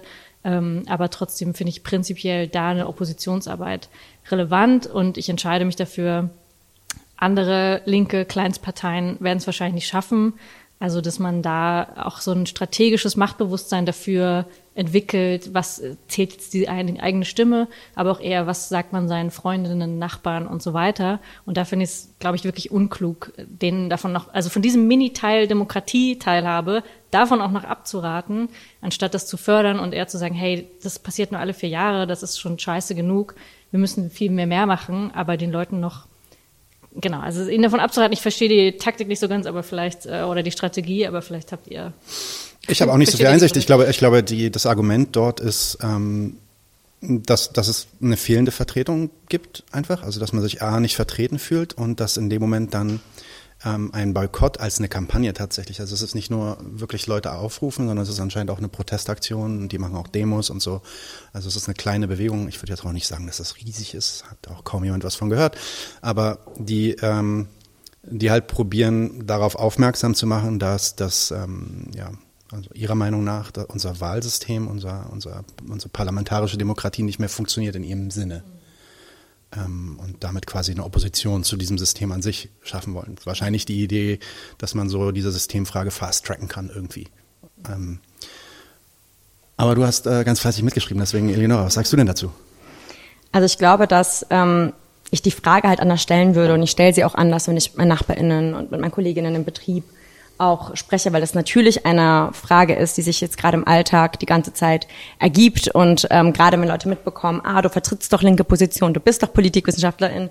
Und wir sehen ja hier, wir haben ja einen Tisch voller Leute, die irgendwie Politik studiert haben. Und wir versuchen irgendwie verschiedene linke Antworten ähm, auf die sehr ähnlichen und gleichen Probleme irgendwie ähm, zu finden, ähm, stelle ich immer eher die Frage äh, weniger, wie wichtig ist Wählen und wen wähle ich jetzt eigentlich, als ähm, was bedeutet eigentlich Politik und welche Veränderungen wollen wir halt haben. Ähm, sei das im Betrieb, welche Probleme sind bei uns im Betrieb, ähm, welche, ähm, wie hoch ist eigentlich unsere gewerkschaftliche ähm, Organisierungskraft, ähm, können wir mehr Kolleginnen gewinnen, ähm, in meinem Fall ähm, sich jetzt zum Beispiel bei Verdi ähm, aktiver mit einzubringen für Betriebsarbeit, ähm, sei das im Kiez oder im Stadtteil oder im, in der Nachbarschaft, ähm, dass wir schauen, ähm, wie gehen wir eigentlich damit um, dass ähm, ich wohne jetzt in Pankow, ähm, unsere Mieten auch horrend, also so extrem hoch gerade steigen. Ähm, was gibt es da eigentlich für konkrete Antworten und dass ich sozusagen in meinem Umfeld ähm, politisch ins Gespräch komme, oft über das Thema der Wahlen, aber für mich eigentlich im Vordergrund steht, welche Veränderungen wollen wir eigentlich haben. Ich finde es tatsächlich gar nicht so relevant, ob man wählt oder ob man nicht wählt. Und da gibt es dann auch ja auch diese verschiedenen Optionen, das politischer und weniger politisch zu gestalten. Also von der Frage des Wahlboykotts, dass man sagt, es gibt nicht nur keine Partei, die aus einer Perspektive der Arbeiterklasse uns vertreten kann und unsere Interessen real vertritt, was er zum Beispiel die Position von vielen kleinen maoistischen Gruppen ist zum Beispiel, die dann auch eher zu Wahlboykott-Kampagnen aufrufen. Und dann gibt es sozusagen von verschiedenen kleineren trotzkistischen Gruppen eher einen anderen Ansatz, die dann sagen, wir machen Wahlenthaltung. Das heißt, das ist jeweils beides immer mit einer Kampagne verbunden, zum Teil mit spannenden Rap-Videos und so weiter. Also guckt es euch an. Ich finde es einfach immer spannend zu sehen, so was kommt eigentlich aus sowas heraus. Und Wahlenthaltung ähm, in dem Fall ist dann zum Beispiel, dass man, wenn jetzt parallel ein Volksentscheid läuft, nimmt man natürlich, ne, also tut man sein Kreuzchen dorthin, weil Volksentscheid immer noch auch ein anderer Level ist. Aber dort, wo man dann ähm, für eine Partei wählen würde, ähm, was dann die Genossinnen oft machen, ist, dass sie halt irgendwas daneben schreiben, sei das einfach nur Hammer und Sichel oder für die Revolution, ähm, Kampf dem Kapital. Und damit ist es halt im Grunde ähm, Wahlenthaltung. Ähm, der Punkt, ähm, und dann gibt es natürlich noch Leute, die das einfach individuell einfach da nicht hingehen und keine Kampagne und so weiter. Und ich glaube, es ist auch ein Unterschied, ob wir von uns als Einzelaktivistinnen sprechen oder ob wir was tun wir eigentlich als kleine linke oder sogar revolutionäre Organisation, sei das innerhalb der Linkspartei, die es ja auch gibt, ähm, Leute, die sich auch dem revolutionären Marxismus verschreiben innerhalb der Linkspartei und innerhalb, ne, also davon gibt es ja verschiedene Strömungen, aber auch, auch außerhalb der Linkspartei. Ähm, und äh, in dem Rahmen dann, dass man wirklich ne, davon irgendwie ein Foto macht und auch damit wieder halt versucht, Politik zu machen, dass man zum Beispiel jetzt ein Volksentscheid oder ähnliches sich zwar daran beteiligt, aber dass auch wieder ein, im Grunde eine ähnliche Idee, dass die Parteien, die einfach da sind, verschiedene Fraktionen des Kapitals, auch eines grünen Kapitalismus, auch eines multikulturellen, antirassistischen Kapitalismus, wo wir mehr migrantische Chefs und mehr Cem Özdemirs haben, die genauso viele Menschen abschieben, die genauso viele Menschen in die Prekarität treiben. Und wir dürfen ja auch nicht vergessen, gerade wenn du über die Linkspartei sprichst und ähm, so einzige Friedenspartei. Ähm, ich weiß nicht, wenn wir uns das Wahlprogramm angucken und schauen, dass die Linkspartei auch den Polizeiapparat mit weiter ausbauen möchte und dort, wo die Linkspartei in Bremen, in Berlin und in Thüringen in Regierungsverantwortung war, mit für Abschiebungen, mit für Razzien, mit für die Kriminalisierung von Shisha-Bars mit verantwortlich ist, frage ich mich so, hm, es ist für mich und meine Community, ist es nicht wirklich eine Partei, die für Frieden steht. Ähm, ich verstehe und weiß, es ist sehr aktive und ähm, stabile Genossinnen an der Basis der Linkspartei gibt, mit denen ähm, ich in vielen verschiedenen Kontexten, sei es im Rahmen des antikolonialen Monats, im Rahmen des Frauenstreiks, in vielen Kontexten sehr viele überschneidende politische Punkte habe. Und ich glaube, was wichtig in dem Rahmen ist, ähm, egal welche linken Position wir haben, ist, dass wir so sektiererisch wie möglich, so also wenig sektiererisch wie möglich, sorry, hm. falscher Versprecher, genau, so wenig sektiererisch wie möglich, ähm, schauen, wo haben wir trotz unserer unterschiedlichen ähm, vielleicht Position, sei das zu den Wahlen, sei das zur Frage von gewerkschaftlicher Basisarbeit, ähm, unterschiedliche ähm, Taktiken ähm, für eine vielleicht mit einer sozusagen mit einem gemeinsamen Ziel, aber trotzdem im Gespräch bleiben und sagen so, okay, ähm, wenn es korrekte Leute an der Basis der Linkspartei gibt, dann fände ich es falsch mit den Leuten, wo ich weiß, dass zum Beispiel in der Linkspartei in Neukölln Leute auch dagegen kämpfen, dass es diese Kriminalisierung von Shisha-Bars gibt und so weiter, die innerhalb der Linkspartei einen großen Kampf führen, weil viele Leute, also so, weil in der Linkspartei Berlin sehr, sehr wenig es Rückhalt für die Neuköllner Genossinnen gibt, dann gilt es natürlich, diese Neuköllner Genossinnen aus der Links, auch aus der Linkspartei, das ist ja nicht nur Linkspartei-Leute, auch zu unterstützen und denen den Rücken zu stärken, statt dann da irgendwie dann nochmal sozusagen eins raufzugeben. Aber so, ich sehe diese ganzen Probleme, was auch nicht bedeutet, ähm, dass man dann zum Schluss sagen sollte, okay, wählen ist komplett unwichtig. Ich sage auch nicht, wählen ist irrelevant. Ich würde einfach sagen, in meiner Realität und dort, wo ich, und ich gehöre keiner politischen Partei oder politischen Organisation an. Ähm, aktuell ähm, würde ich sagen, ähm, dass ich eine andere Frage stellen würde im Rahmen dieser Wahl ähm, und darüber ähm, halt in ein tieferes politisches Gespräch zu den Fragen, was wollen wir für eine Gesellschaft, was wollen wir für ein Berlin, was wollen wir für eine Kiezpolitik und ähm, auch meinen NachbarInnen ähm, die Möglichkeit zu geben, sich zum Beispiel einfach eigenständig mit der Linkspartei, mit den Grünen etc., sich damit vertraut zu machen, ähm, vielleicht sogar auch Erfahrungen innerhalb dieser, dieser Parteien und auch in der Basis zu sammeln. Ähm, und die können auch vielleicht zu anderen Erkenntnissen kommen, als zu den Schlüssen, zu denen ich gekommen bin. Ähm, ich bin bis zum jetzigen Zeitpunkt für mich zu dem Schluss gekommen, dass ich in den ähm, Parteien, die aktuell im deutschen Parlament vertreten sind, ich keine revolutionäre Kraft sehe, auch wenn zum Beispiel über die Linkspartei wir ähm, die Möglichkeit haben, ähm, oft wichtige kleine Anfragen zu stellen, ähm, auch zum Thema ähm, Polizeigewalt, zum Thema Abschiebungen und so weiter. Also Sachen, die wir ohne die Linkspartei im Parlament auch nicht erreichen würden. So, also das erkenne ich auch an und das finde ich auch wichtig. Es ist politisch wichtig, es ist wissenschaftlich wichtig, journalistisch, also einfach für eine Öffentlichkeit und für unsere politische Arbeit. Aber ähm, sozusagen ist, ich glaube, die Frage der Regierungsbeteiligung sowohl auf ähm, Genau, also auf ähm, kommunaler Ebene als auch ähm, auf Bundesebene ist eine Frage, die wir, glaube ich, auch nochmal gemeinsam ein bisschen diskutieren können. Auf jeden Fall. Das wie wir als Linke halt ähm, also als Breite, als Linke irgendwie damit umgehen. Aber genau, ähm, ja, wollt vielleicht ihr, erstmal dort ein Punkt. Natürlich, wollt ihr, wollt ihr darauf antworten vielleicht? Ja, Fabian, Fabian, war, Fabian, war, Fabian war zuerst. Ja. Let's go. Ja, also ich finde, du stellst auch genau die richtige Frage, welche Gesellschaft wollen wir, aber die nächste Frage lautet, wie kommen wir dahin? Mhm. Und äh, diese Frage habe ich mir auch gestellt im, im, in meiner politischen Laufbahn und habe mich dann für die Linke entschieden. Denn ähm, wenn es viele kleine maoistische, trotzkistische, stalinistische, was auch immer marxistische Gruppen gibt, die alle so vor sich hin siechen und sozusagen nochmal versuchen, die K-Gruppenpolitik äh, zu erneuern aus den äh, 60er, 70er, 80er Jahren und ähm, dabei noch nicht mal in die Betriebe gehen, wie es wenigstens die K-Gruppen damals gemacht haben, ähm, dann ist dieses ganze Potenzial an Sozialisten halt auch irgendwie verschenkt. So, und das heißt also auch jeder, ich meine, schön, wenn man da Hammer und Sicheln äh, auf den Wahlzettel schreibt, aber es hat keinerlei politische Konsequenz. So, es wird auch einfach ausgerechnet. Insofern, ähm, das ist eine versteckte, also eine verschenkte Chance, schlicht und einfach. Und das ist tatsächlich dann indirekt eine Stimme für die bürgerliche Mehrheit. So. Und ähm, wenn diese Menschen alle in die Linkspartei kommen würden und die Linkspartei nach links rücken würden mit diesen Positionen, glaube ich, dann wären wir der Frage, wie wir, der strategischen Frage, also du hast auch sehr viel jetzt von Taktiken gesprochen, aber die strategische Frage lautet doch, wie ändern wir diese bürgerliche Gesellschaft? Wie äh, überwinden wir den Kapitalismus? Und diese strategische Frage ist wichtig, sich zu stellen und das macht die deutsche Linke nicht. Ähm, die deutsche Linke ist schwach, die marxistische Linke ist noch viel schwächer und da müssen wir uns die Frage stellen, wie ändern wir das? Und äh, eine mögliche Antwort darauf, und ich sage überhaupt nicht, dass es die perfekte Antwort ist, ist die Linkspartei, die, glaube ich, die größte, die Organisation ist mit den meisten Sozialisten, mit den meisten Marxisten, dort reinzugehen, ähm, die Basis aufzuwecken, als progressive Kräfte in die Basis hineinzuwirken, um Menschen zu aktivieren, um sie zu einer kritischen Basis zu machen und äh, die Linkspartei nach links zu rücken. Denn die Linkspartei verfügt ja auch über Ressourcen, verfügt über eine Stiftung, verfügt über Weiterbildungsmöglichkeiten und verfügt auch äh, über eine marxistische Tradition. Und die zu reaktivieren und diese Fragen wieder zu stellen, wie wir den Kapitalismus überwinden können, das ist wichtig. Und ich glaube, für mich äh, die Antwort da gefunden haben, vorerst, also man muss sich natürlich auch angucken, wie die Linkspartei sich zukünftig entwickeln wird. Ähm, meine Antwort würde darauf lauten, in die Linkspartei und die Linkspartei linker machen.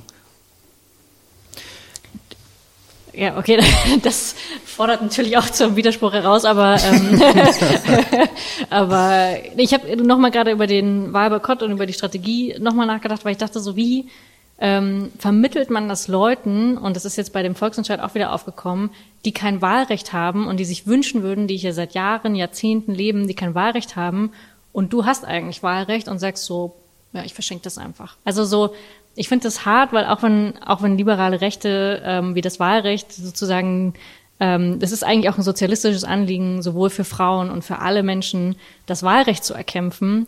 Und dann halt zu sagen, ähm, wir verschenken das oder sozusagen, ne, ich weiß, dass das natürlich eine bewusste Entscheidung ist, aber ich finde es trotzdem eigentlich einen krassen Move und würde auch sagen, man kann mit allem politischen Potenzial, was man hat, so viel mehr machen, als zum Wahlboykott aufzurufen. Also das wäre sozusagen das Letzte, was ich, glaube ich, tun würde.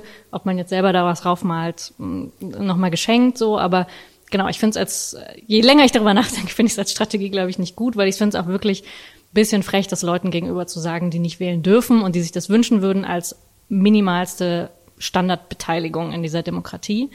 Ähm, genau, aber wer trotzdem leider Gottes skeptisch, was die Linke angeht. Also deswegen bin ich auch nicht Mitglied und hadere mit dieser Partei halt auch ernsthaft, weil ich wirklich ähm, auch nicht sehe, wie jetzt eine andere revolutionäre Arbeiterpartei aus der Taufe gerufen, gehoben wird.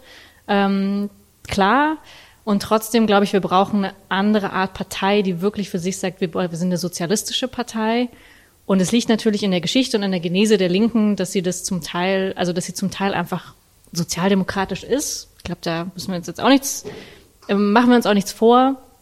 Ähm, aber dass die Strategie, auch die aktuellen Strategiedebatten in der Linken zeigen, dass es da auf jeden Fall auch widerstreitende ähm, Interessen drin gibt.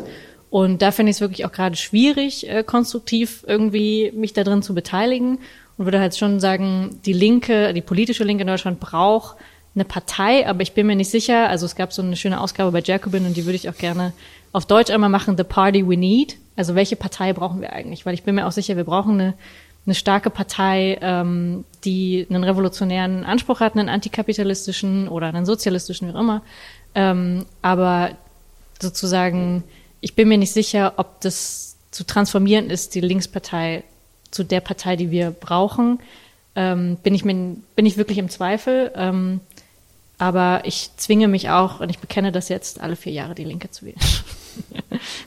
Dann würde ich da vielleicht auch einmal kurz mhm. ähm, einhaken, ähm, weil ich auf jeden Fall auch komplett der Meinung bin, dass ähm, es für mich, ähm, also auch Linke ist ja auch ein sehr schwammiger und sehr, sehr breiter Begriff, unter dem ich mich immer wieder wiederfinde, weil es irgendwie nichts Besseres gibt so ein bisschen, ähm, weil ich glaube schon, dass man als Menschen, die die Revolution wollen und die Überwindung des Kapitalismus und auch wissen, dass die Überwindung des Kapitalismus nicht friedlich irgendwie mit Sitzblockaden oder sowas ähm, vonstatten gehen wird. Also wirklich nicht nur abstrakt die Systemfrage zu stellen, sondern halt genau die Frage der Taktik und Strategie im Sinne von, was bedeutet es eigentlich, ähm, heute in Deutschland über Revolution zu sprechen, ohne dass es einfach nur irgendwie eine Floskel wird, sondern dass wir sehr konkret unsere extrem minoritäre Rolle in der jetzigen Gesellschaft. Ich meine, dass wir überhaupt gerade diesen Podcast machen können, dass wir hier so offen über unsere Position sprechen können, zeigt, wie extrem irrelevant wir sind.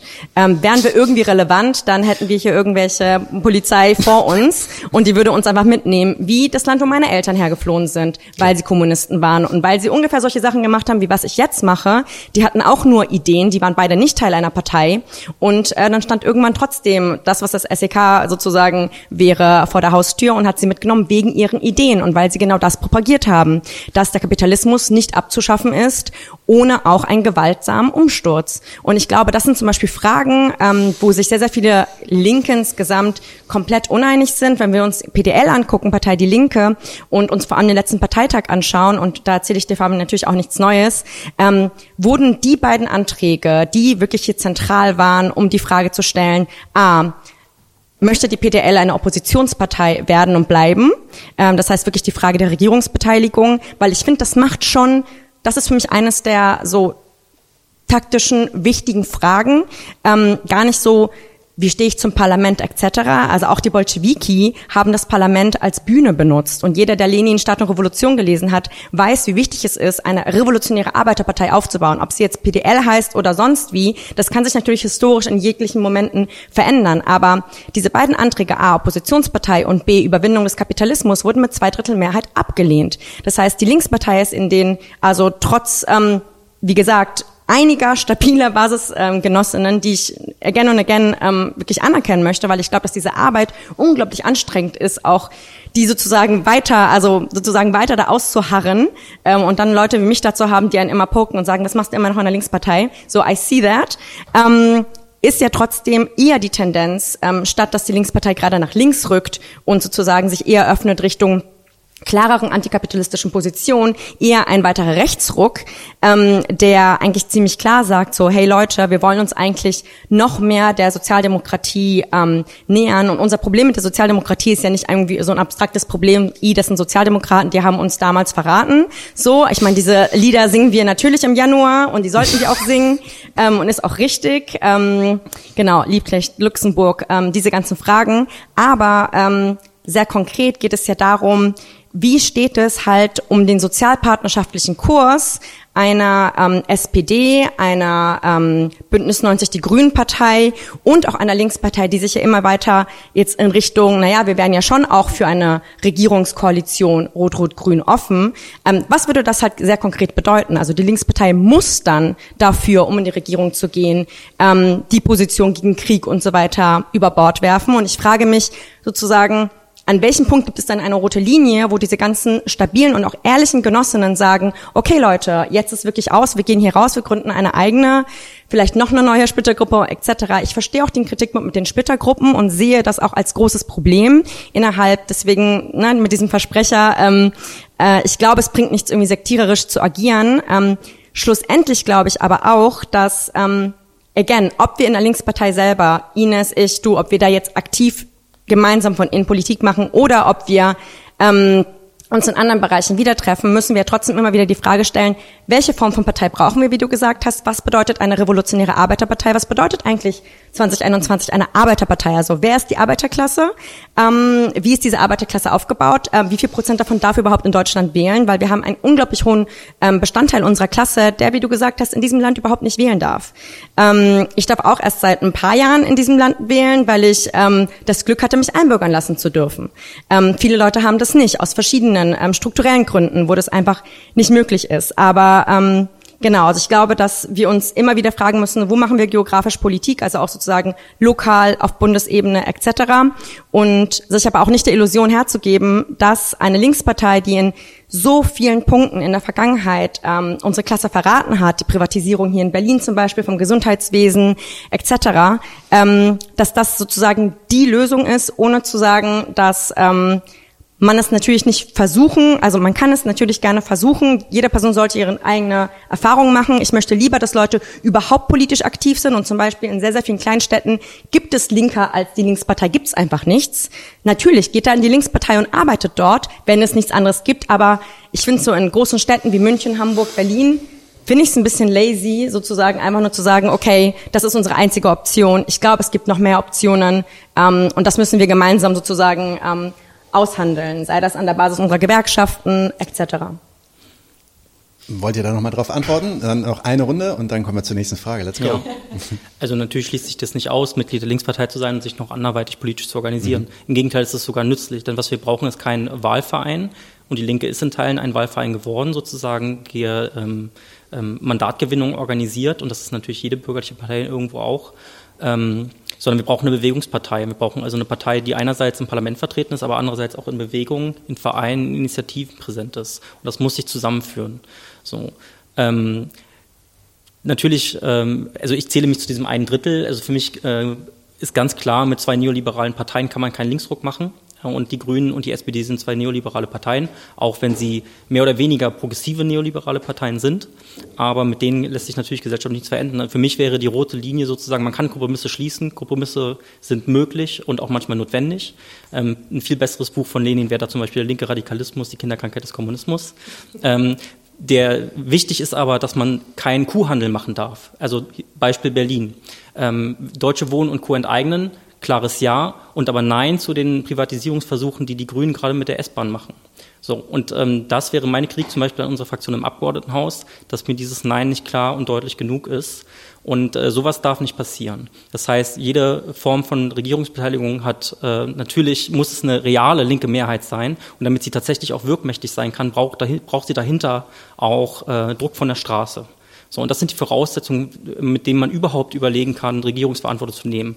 Ich würde aber auch Regierungsverantwortung gar nicht prinzipiell ablehnen, aus dem einfachen Grund heraus, dass äh, wir natürlich die Realität ist, die Macht, die politische Macht ist halt vor allen Dingen in den Bundesländern und im, im, äh, im Bund vorhanden. Auf der kommunalen Ebene kann man keine relevanten Weichen stellen. Es sind äh, eben die ausführenden Organe de facto. Da kann man vielleicht mal hier und da ein linkes Projekt fördern, aber das war es dann auch. Die wichtigen Entscheidungen werden auf Bundesebene getroffen und die etwas weniger wichtigen Entscheidungen auf Landesebene. Und äh, man muss und kann das auch nutzen, um ähm, den Handlungsspielraum für eine außerparlamentarische Linke zu erweitern, Stück für Stück, indem man Genossenschaften fördert, indem man äh, Anstalten des öffentlichen Rechts gründet, beispielsweise in der vergesellschaftete Wohnungen organisiert werden, indem man verhindert, dass es repressive ähm, Polizeigesetze gibt.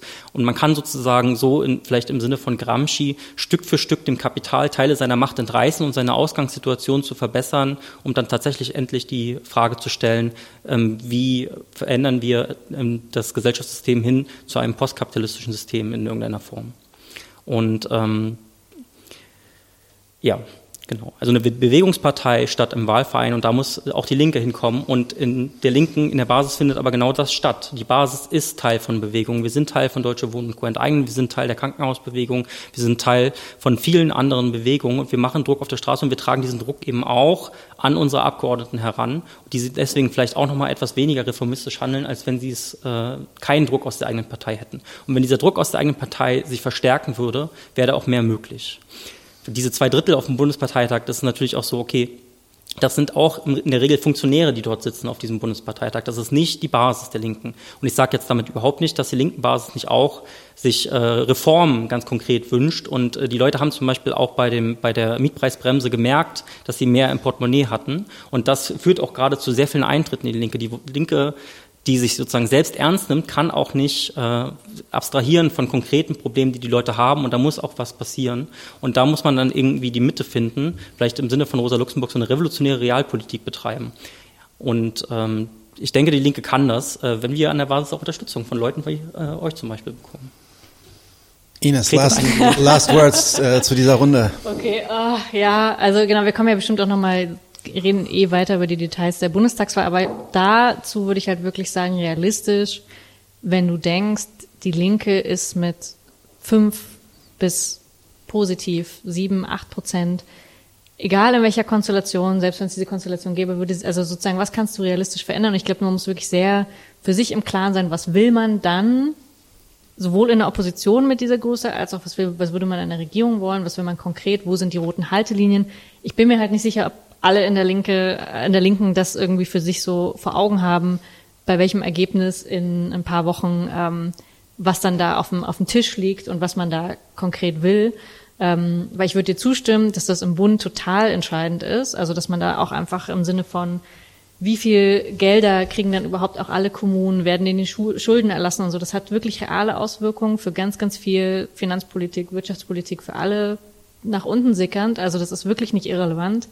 Ähm, aber ich glaube wirklich, dass die, dass die Spielräume gerade mit einer schwachen Linken extrem gering sind und dass man sich das halt wirklich klar machen muss. Ähm, und da, also die Gefahr, dass die Linke dabei verliert, finde ich, ist viel, viel höher gerade, ähm, als sich da zu beteiligen. Deswegen unter den jetzigen Verhältnissen würde ich halt wirklich sagen, die Linke kann da nur verlieren, wenn sie sich in so Regierungsbeteiligungs äh, sozusagen Debatten oder wenn sie so abstrakt auf ähm, linke Mehrheiten oder was auch immer das, der Begriff ist, jenseits der CDU, also diese ganzen schrecklichen Slogans, ähm, die nichts bedeuten, ne, die auch niemanden äh, bewegen. Und das finde ich ja das Problem. Also ich finde nicht mal so eine Bewegungspartei im Sinne von, wir sind irgendwie auch in Bewegung drin, sondern das Schlimme ist ja irgendwie so, ähm, die Linke vertritt nicht mal Arbeitslose, Arbeiterinnen, prekär Beschäftigte.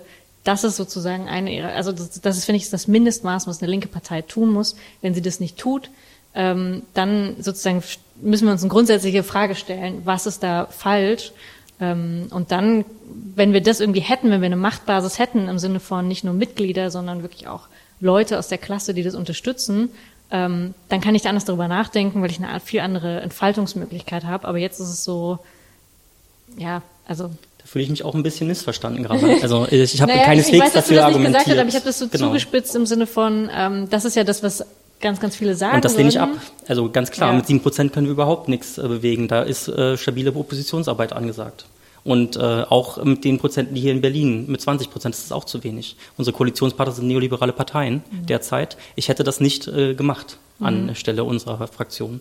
So, also von daher fühle ich mich da ein bisschen Mhm. Okay, missverstanden. okay, sorry, dann äh, Alright, aber ich will jetzt trotzdem nochmal zu Ines kommen. Du hast dich ja auch schon gerade zu der Wahlboykott-Kampagne geäußert. Das ist jetzt übrigens, habe ich nachgeschaut, ist eine Kampagne, die nennt sich Zusammenkämpfen Magdeburg. Und ja, Eigenlaut ist, sie äh, wollen aus einer sozialistischen Perspektive zum Boykott der Wahlen auffordern. Viel mehr Informationen habe ich da jetzt gerade nicht. Ähm, aber das ist für mich ja eigentlich auch ein Symptom von, äh, ja, von, von einem Problem, was wir ja, bezüglich der Wahlbeteiligung in Deutschland haben. In den letzten drei Bundestagswahlen war die äh, Wahlbeteiligung so niedrig, dass fast ein Drittel der Bevölkerung nicht wählte. Und ähm, viel schlimmer ist das Bild bei jungen Leuten äh, und auch dann in bestimmten Bundesländern, zum Beispiel in Sachsen-Anhalt, da geht das, glaube ich, bis zu 45, 50 Prozent in bestimmten Altersgruppen.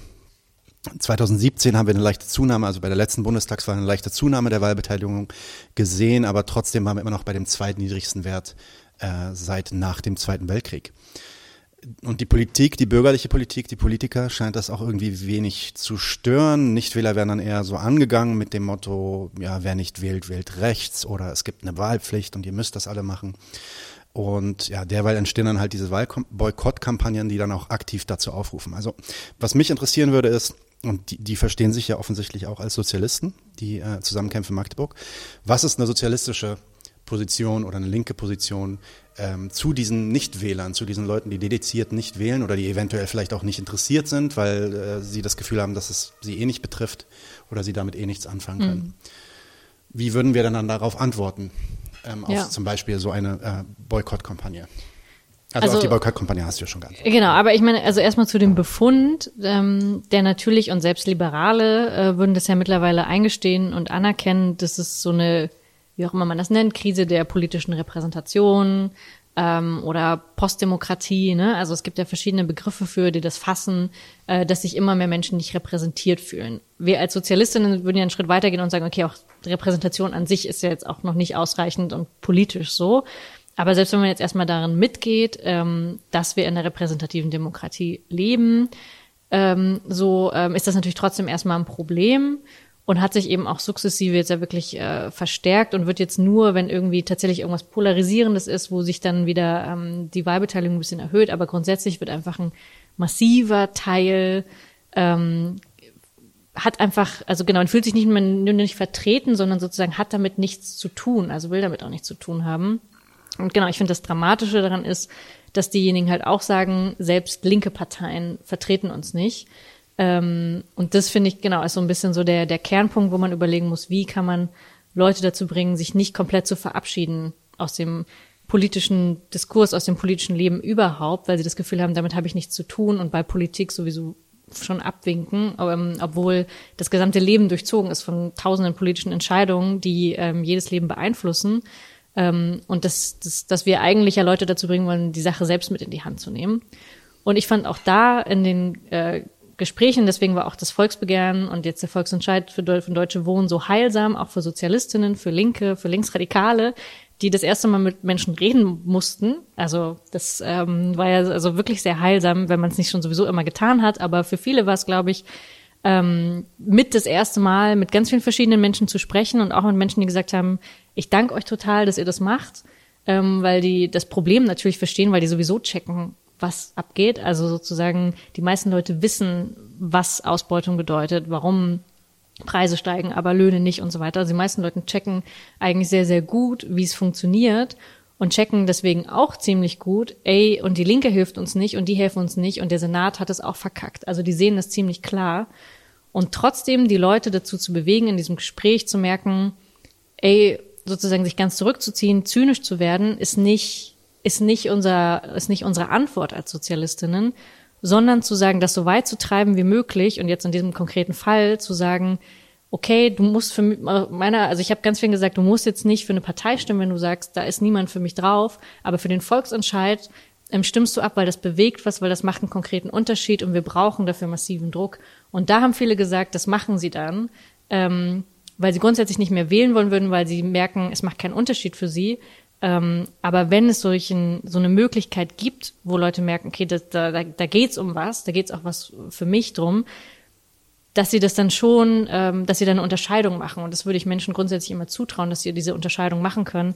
Was bewegt wirklich was? Und genauso wäre es in der Gewerkschaft, wo es wirklich darum geht, ähm, entscheiden wir uns jetzt zu streiken und da gibt es eine Mitgliederbefragung, da würde ich auch jedem sagen, macht da auf jeden Fall mit. Also ich glaube sozusagen, es gibt eigentlich immer Möglichkeit, Leute auch zu demokratischer Teilhabe zu motivieren und das sollten wir immer tun, wann immer das möglich ist, ähm, ähm, das zu machen.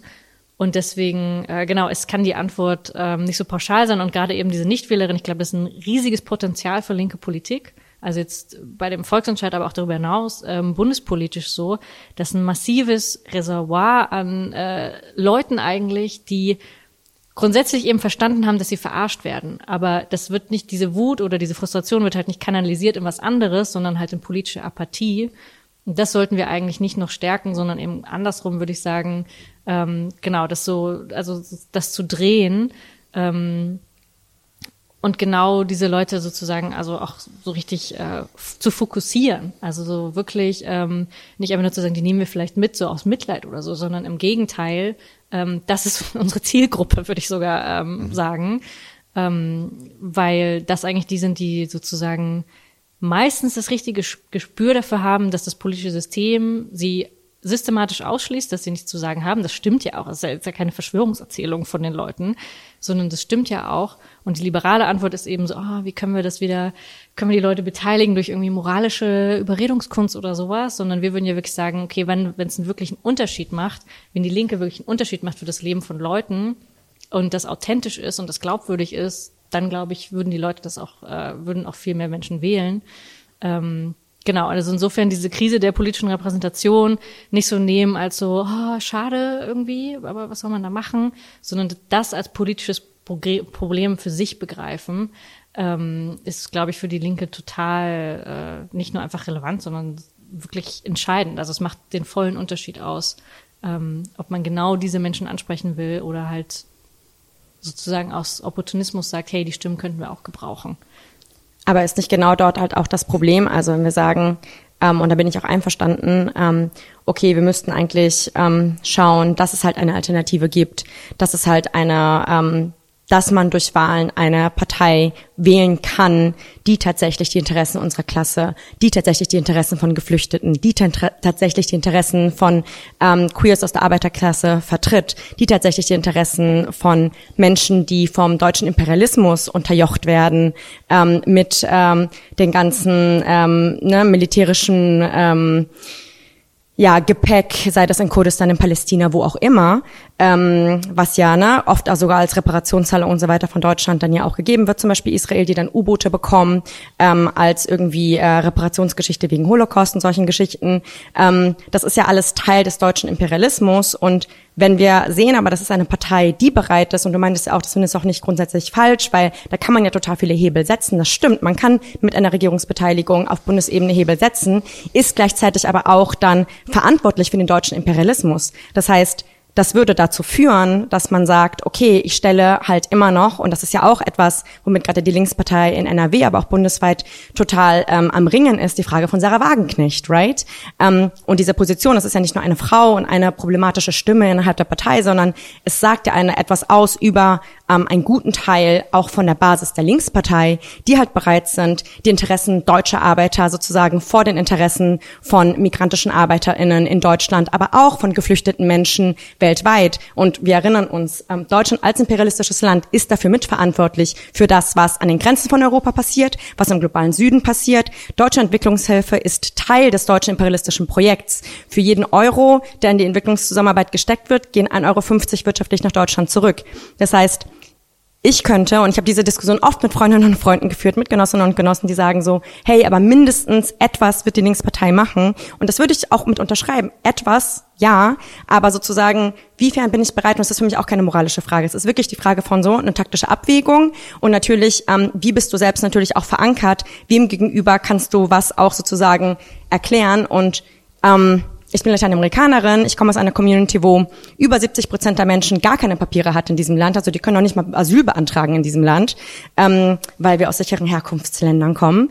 Ähm, und äh, in diesem Rahmen rede ich total viel, zum Beispiel über ähm, gerade die politischen Veränderungen in Chile, in Peru, in Bolivien, in Argentinien. Also das sind ja alles Sachen, die konstant ähm, sich ähm, vermischen mit der Frage von, okay, wenn wir uns aber angucken, welche Rolle zum Beispiel Deutschland als imperialistisches Land, ähm, welche Interessen Deutschland zum Beispiel in Bolivien hat mit dem Lithium und dass die Grünen im Grunde ähm, direkt ab dem Moment, wo irgendwie Evo Morales abgesetzt wurde, ähm, mit ähm, der neuen Präsidentin, der rechten Präsidentin, Gespräche aufgenommen haben, damit sie das Lithium nach Deutschland holen können, danke Grüne, ähm, ist halt so ein bisschen die Frage, okay, inwiefern ähm, sozusagen, wie kann ich das zum Beispiel im Rahmen von der Community, wo ich herkomme, das vertreten, dass ähm, eine Partei, die angeblich für unsere Klasse und für unsere Interessen zum Beispiel als proletarische Migrantinnen einstehen soll, aber schlussendlich das Gesicht eines imperialistischen Land bereit ist zu werden und dieses Land auch mit auf jeder Ebene mitzuregieren, inklusive Waffenlobby, inklusive imperialistische Kriege, weil das ist ja nicht, dass es sich sozusagen dann auf einmal von heute auf morgen, ne, also NATO und so weiter, diese ganzen Sachen,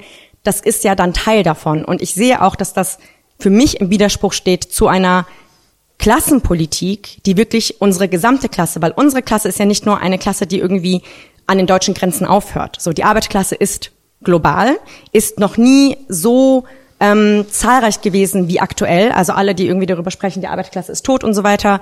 Nein, wir hatten noch nie, selbst so hartes Industrieproletariat, hatten wir noch nie so viele Menschen, die davon teil sind. Das kommt wegen den ganzen nachholenden Industrialisierungen ähm, im globalen Süden etc. Und ich glaube, so in dem Rahmen finde ich deswegen spannend, halt auch andere Fragen zu stellen und gar nicht mal sozusagen, tut das oder tut dies nicht oder macht das auf gar keinen Fall und so diese moralischen Fragen in, in den Vordergrund zu stellen, sondern mich zum Beispiel zu fragen, warum gibt es gerade diese Querdenkerbewegung, die so stark ist? Warum haben wir darauf keine Antworten, die nämlich auch nicht in Wahlen kanalisiert werden können schlussendlich und das irgendwie erstmal als Aufhänger zu nehmen, um sich die glaube ich, politischen Fragen zu stellen, die wir uns alle stellen. Antirassistische politische Fragen, Fragen äh, der Grenzen Europa, feministische Fragen, ähm, Fragen, die insgesamt unsere Klasse betreffen. Ähm, und in dem Rahmen bin ich einfach bis jetzt zumindest nicht überzeugt, dass mit der mit dem Werdegang von PDL ähm, wir darauf zählen können, dass wir das unter den aktuellen Bedingungen, ich sage nicht, wie das in 20 Jahren aussieht, vielleicht werden wir uns da wieder in diesem Podcast treffen und da eine ganz, ganz andere Bilanz ziehen, weil wir andere Verhältnisse haben. Aber unter den aktuellen Verhältnissen, ähm, dort ist es am Anfang gesagt, mit den Prozentzahlen und so weiter, ähm, ja, sehe ich nicht wirklich, dass, ähm, dass das wirklich ein ausschlaggebender ähm, Veränderung ähm, sozusagen herbeibringen würde. Was glaube ich schon, und da bin ich total auf deiner Seite, und ich glaube, das hattet ihr beide gesagt, also der Druck auf der Straße, der Druck in den Betrieben, ähm, die einzige Partei, zu der wir uns überhaupt wenden können, sei das für kleine Anfragen, sei das, um mit Druck aufzubauen, sei das, um zu sagen, hey, wir sind eigentlich die Leute, die ihr vorgibt zu vertreten, ist überhaupt die Linkspartei. Deswegen muss es irgendeine Form von Kommunikation und Dialog geben. Das ist für mich total klar. Ähm, aber wenn wir ehrlich sind, einfach nur eine auch Parteimitgliedschaft ist ja nicht das, ne, was irgendwie ein aktives, äh, also wenn ich ein aktives Mitglied sein möchte, das dauert Zeit, das braucht Zeit. Die allermeisten Menschen, ähm, die aber sozusagen zu unserer Klasse gehören, haben zwei, drei, vier Jobs zum Teil, arbeiten safe mehr als 40 Stunden die Woche.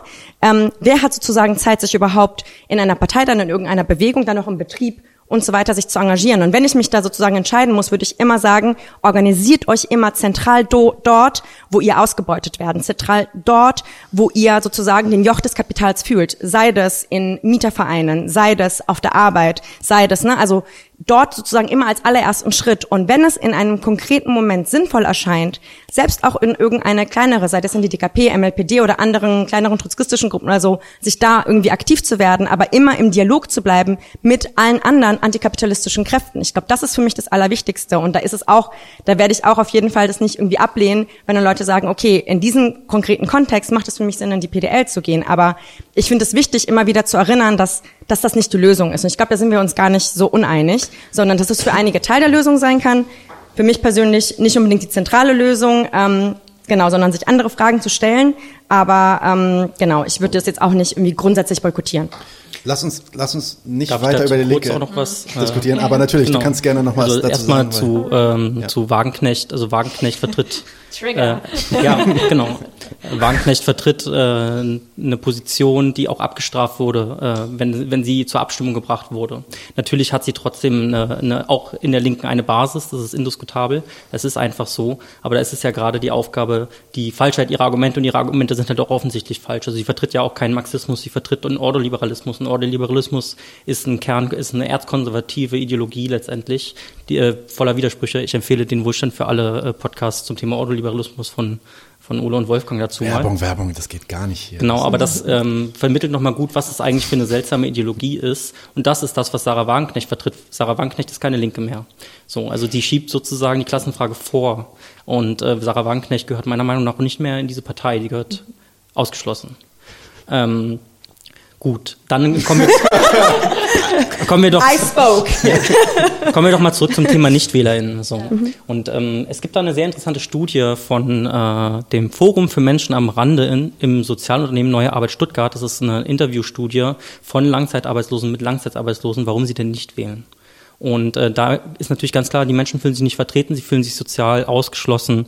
Ähm, deklassiert, ähm, sie fühlen sich in ihren Interessen nicht wahrgenommen und auch nicht repräsentiert durch die Parteien und äh, auch durch die Linke nicht. Es gab eine Zeit, da gab es sehr, sehr viele ähm, Abgeordnete der Linken, die ähm, selbst aus der Arbeitslosigkeit kamen. Die Zeit ist vorbei. Und da müssen wir aber wieder zurück, denn wir müssen die Interessen dieser Menschen vertreten. Und da bin ich auch ganz bei Ines. Das sind genau unsere Leute, an die müssen wir ran. Und in die müssen wir nicht nur ran als Wählerinnen und Wähler, sondern genau die möchte ich auch in der Parteibasis haben, damit die den Finger in die Wunde legen bei diesen Fragen. Und damit die auch die, jeden Kompromiss, der da gemacht wird in irgendeiner Frage, also ein Euro mehr Mindestlohn, als die SPD fordert, ist zum Beispiel immer meine, ein Euro mehr. Immer ein Euro mehr. Das ist ja sogar ein, ein Witz, den die SPD selber bringt. Und dann äh, wird er auch noch wahr. Also das ist natürlich nicht die Lösung, das ist klar. Aber ich natürlich. Ich den Witz auch schon lange gebracht, schon bevor. Ja, und der, ja, wie gesagt, ich kenne ihn auch aus SPD-Kreisen. Ähm, ja, und ganz zu Recht. Und das ist natürlich ungenügend. Und ähm, du hast doch vollkommen recht, wenn du sagst, dass äh, die Linke sich sozusagen auch offen zeigt für eine Koalition mit den Grünen und mit der SPD. Und ich habe ja auch schon gesagt, dass äh, äh ich äh, dagegen bin. Und ich vertrete da auch keinen kleinen Teil der Basis, der auch genau dagegen ist. Ähm, was das Thema Nichtwählen angeht, also ich glaube, das Kapital, dem ist es scheißegal, ob Leute nicht wählen. Es freut sich, wenn sozusagen die äh, linken Perspektiven dann nicht so stark vorkommen und wenn eben die Linke auch nicht die Interessen der Arbeitslosen und äh, der Arbeitssuchenden und der Deklassierten äh, vertritt. Und es ist, ist, ja auch kein Zufall, dass bestimmte Gruppen in diesem Land nicht wählen dürfen oder wenn dann nur kommunal wählen dürfen. Es sind ja auch gerade sozusagen die Gruppen unserer Klasse, die eine sekundäre Ausbildung, also sozusagen ähm, wenn man so möchte, zu der klassischen Ausbildung nochmal etwas draufgepackt bekommen, also überausgebeutet werden. Und ähm, das erfüllt ja auch ökonomische Funktionen und die sollen auch nicht wählen können und die, diese Verhältnisse sollen ja auch so bleiben, wie sie sind. Ähm, die ermöglichen halt den Kapital an anderer Stelle wieder andere Dinge zu tun. Ähm, ähm, was das Thema angeht, äh, Deutsche Wohnen und Co. enteignen, ähm, also auch da hat man in Gesprächen oft Menschen getroffen, die gesagt haben, das bringt doch alles nichts und äh, die werden uns doch, äh, das werden das ignorieren und das können sie ja auch äh, rein rechtlich. Und wenn man sich anguckt, wie da zum Beispiel die Position der SPD ist, mit äh, Franziska Giffey, die jetzt eins zu eins die Lügen der Immobilienlobby nachplappert, ähm, dann ist doch auch klar, dass das nicht äh, die Partei ist, die man da wählen kann. Und die Grünen haben ja auch schon deutlich gemacht, äh, dass sie das nur nutzen wollen, um dann einen fünfjährigen Vertrag äh, mit der Immobilienlobby, äh, mit dem Immobilienkapital abzuschließen, damit es mal ein bisschen runterkocht, damit man danach weiter ausbeuten kann. Und die einzige Partei, die gesagt hat, das muss dann umgesetzt werden, ist eben die Linke. Und deswegen macht es schon Unterschied, wen man da wählt. Also auch äh, bei Deutsche Wohnen und Co. enteignen. Und na klar, da kann noch mehr kommen und da kann man sich auch noch fester hinterstellen, aber die Linke ist die Partei, die da am festesten hintersteht. Und ich glaube, ähm, äh, die, ähm, das ist auch so, weil es eben diesen Druck aus unserer Basis kommt und weil unsere Basis sich auch so breit ähm, involviert in dieser Kampagne. Ne? Also ähm, ansonsten wäre das vielleicht auch nicht so.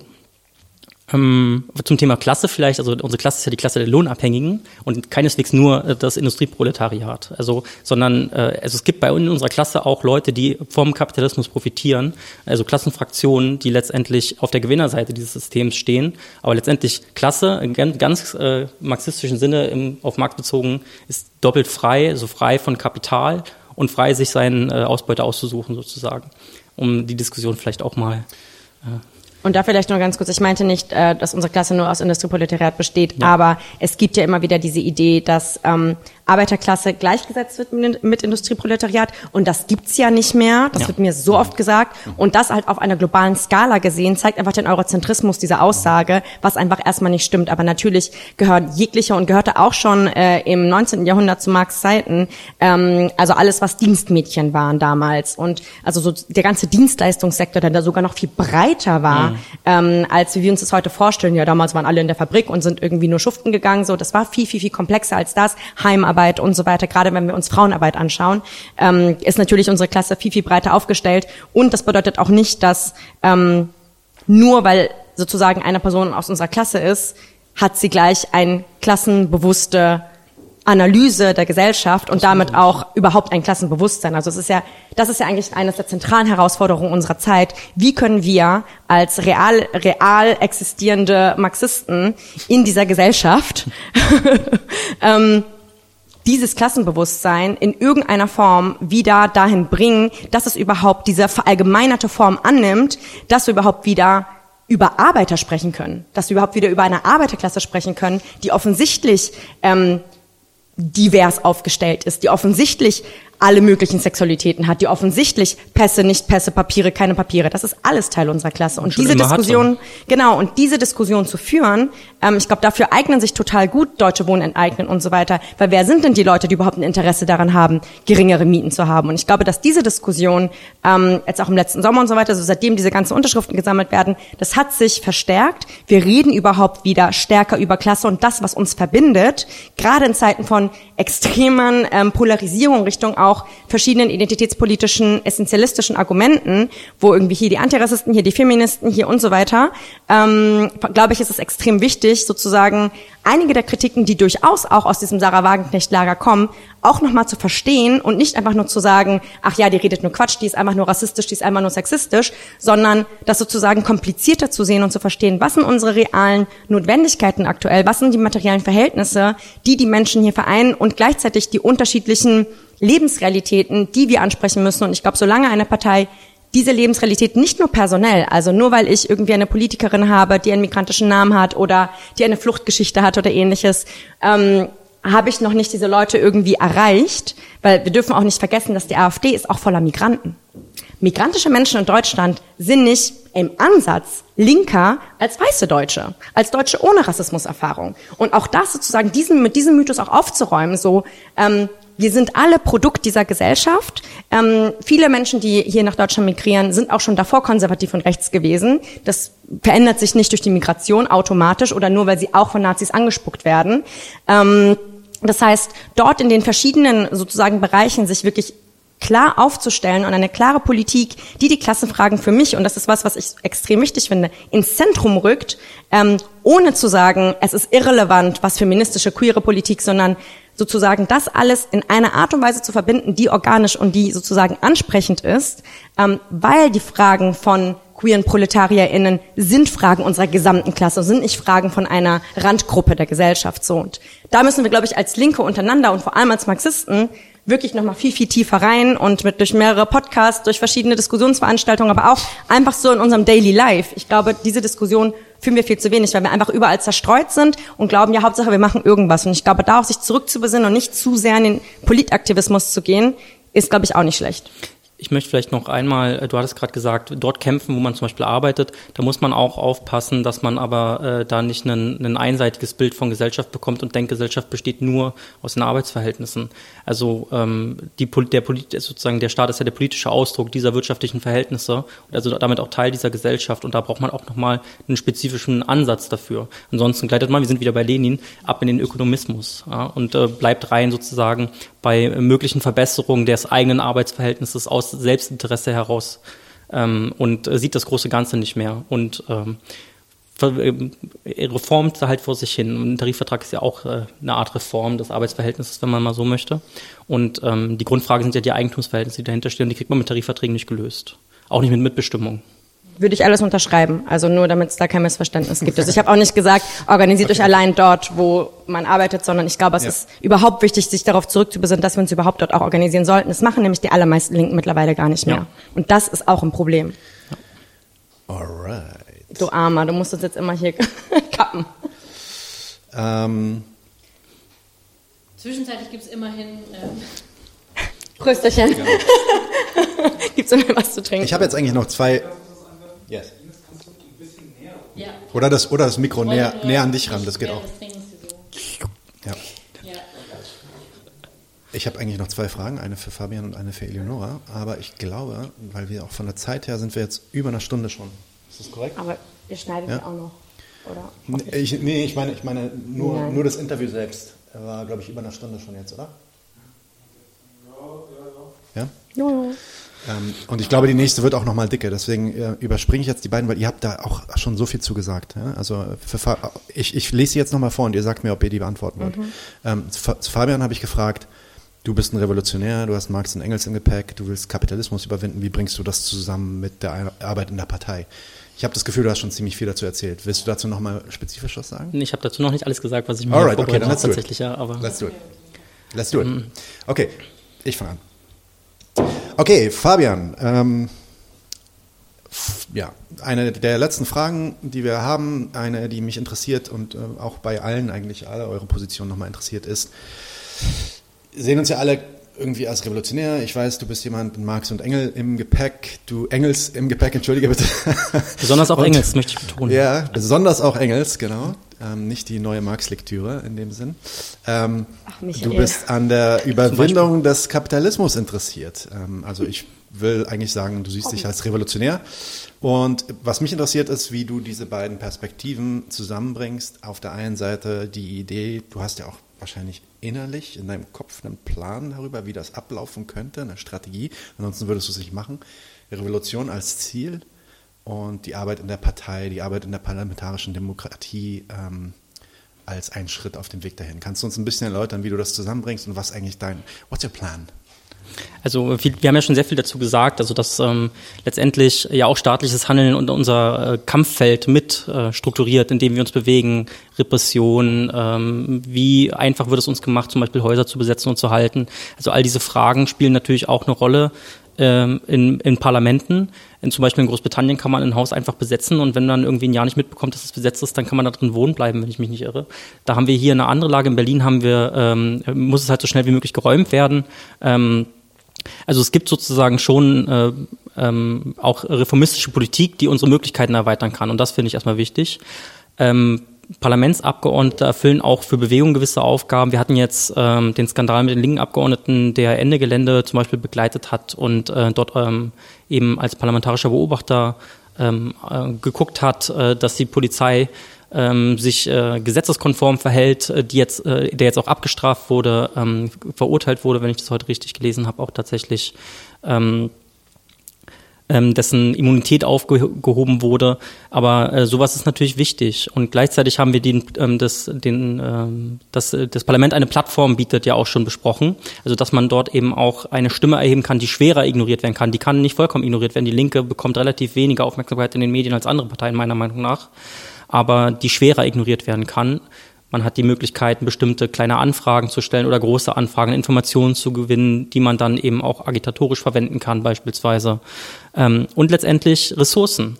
Ähm, wenn wir davon sprechen, eine Bewegungspartei bilden zu wollen, dann kann man die Ressourcen auch zum Beispiel anders nutzen, als es teilweise gemacht wird. Man kann Stadtteilarbeit betreiben, man kann zum Beispiel ähm, Sozialberatung anbieten in den Stadtteilen, kann sozusagen sich verwurzeln in den Stadtteilen und in den Kommunen und das würde nochmal eine ganz andere Art von Parteiarbeit hervorbringen. Und dafür braucht es Ressourcen. Es gibt viele linksradikale Gruppen, die das versuchen, mit so gut wie keinen Ressourcen und deswegen auch regelmäßig scheitern. Es gibt viele Genossenschaften, die daran scheitern, dass es letztendlich in Selbstausbeutung übergeht. Das könnte man alles staatlich fördern und so, wie ich vorhin schon gesagt hatte, Stück für Stück dem Kapital ein Stückchen Macht entreißen, um die Ausgangsbedingungen zu verbessern, die man dann später hat.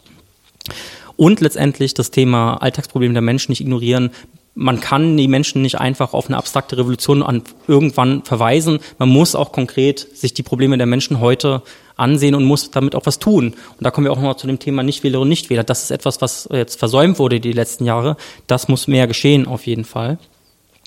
Aber der wichtigste Punkt ist, glaube ich, dass ähm, egal in welche Richtung es geht, wir können den Staat nicht einfach ignorieren und dann denken, es gibt ihn nicht, sondern der Staat äh, ist die organisierende Macht des Kapitals, also sozusagen das Kapital hat gegenseitige Interessen und ist auf den Staat angewiesen, der ihr gemeinsames Interesse vertritt, der sozusagen das Substrat des Kapitalinteresses ausbildet. Da gibt es auch verschiedene Fraktionen, die streiten sich, Grüne oder CDU.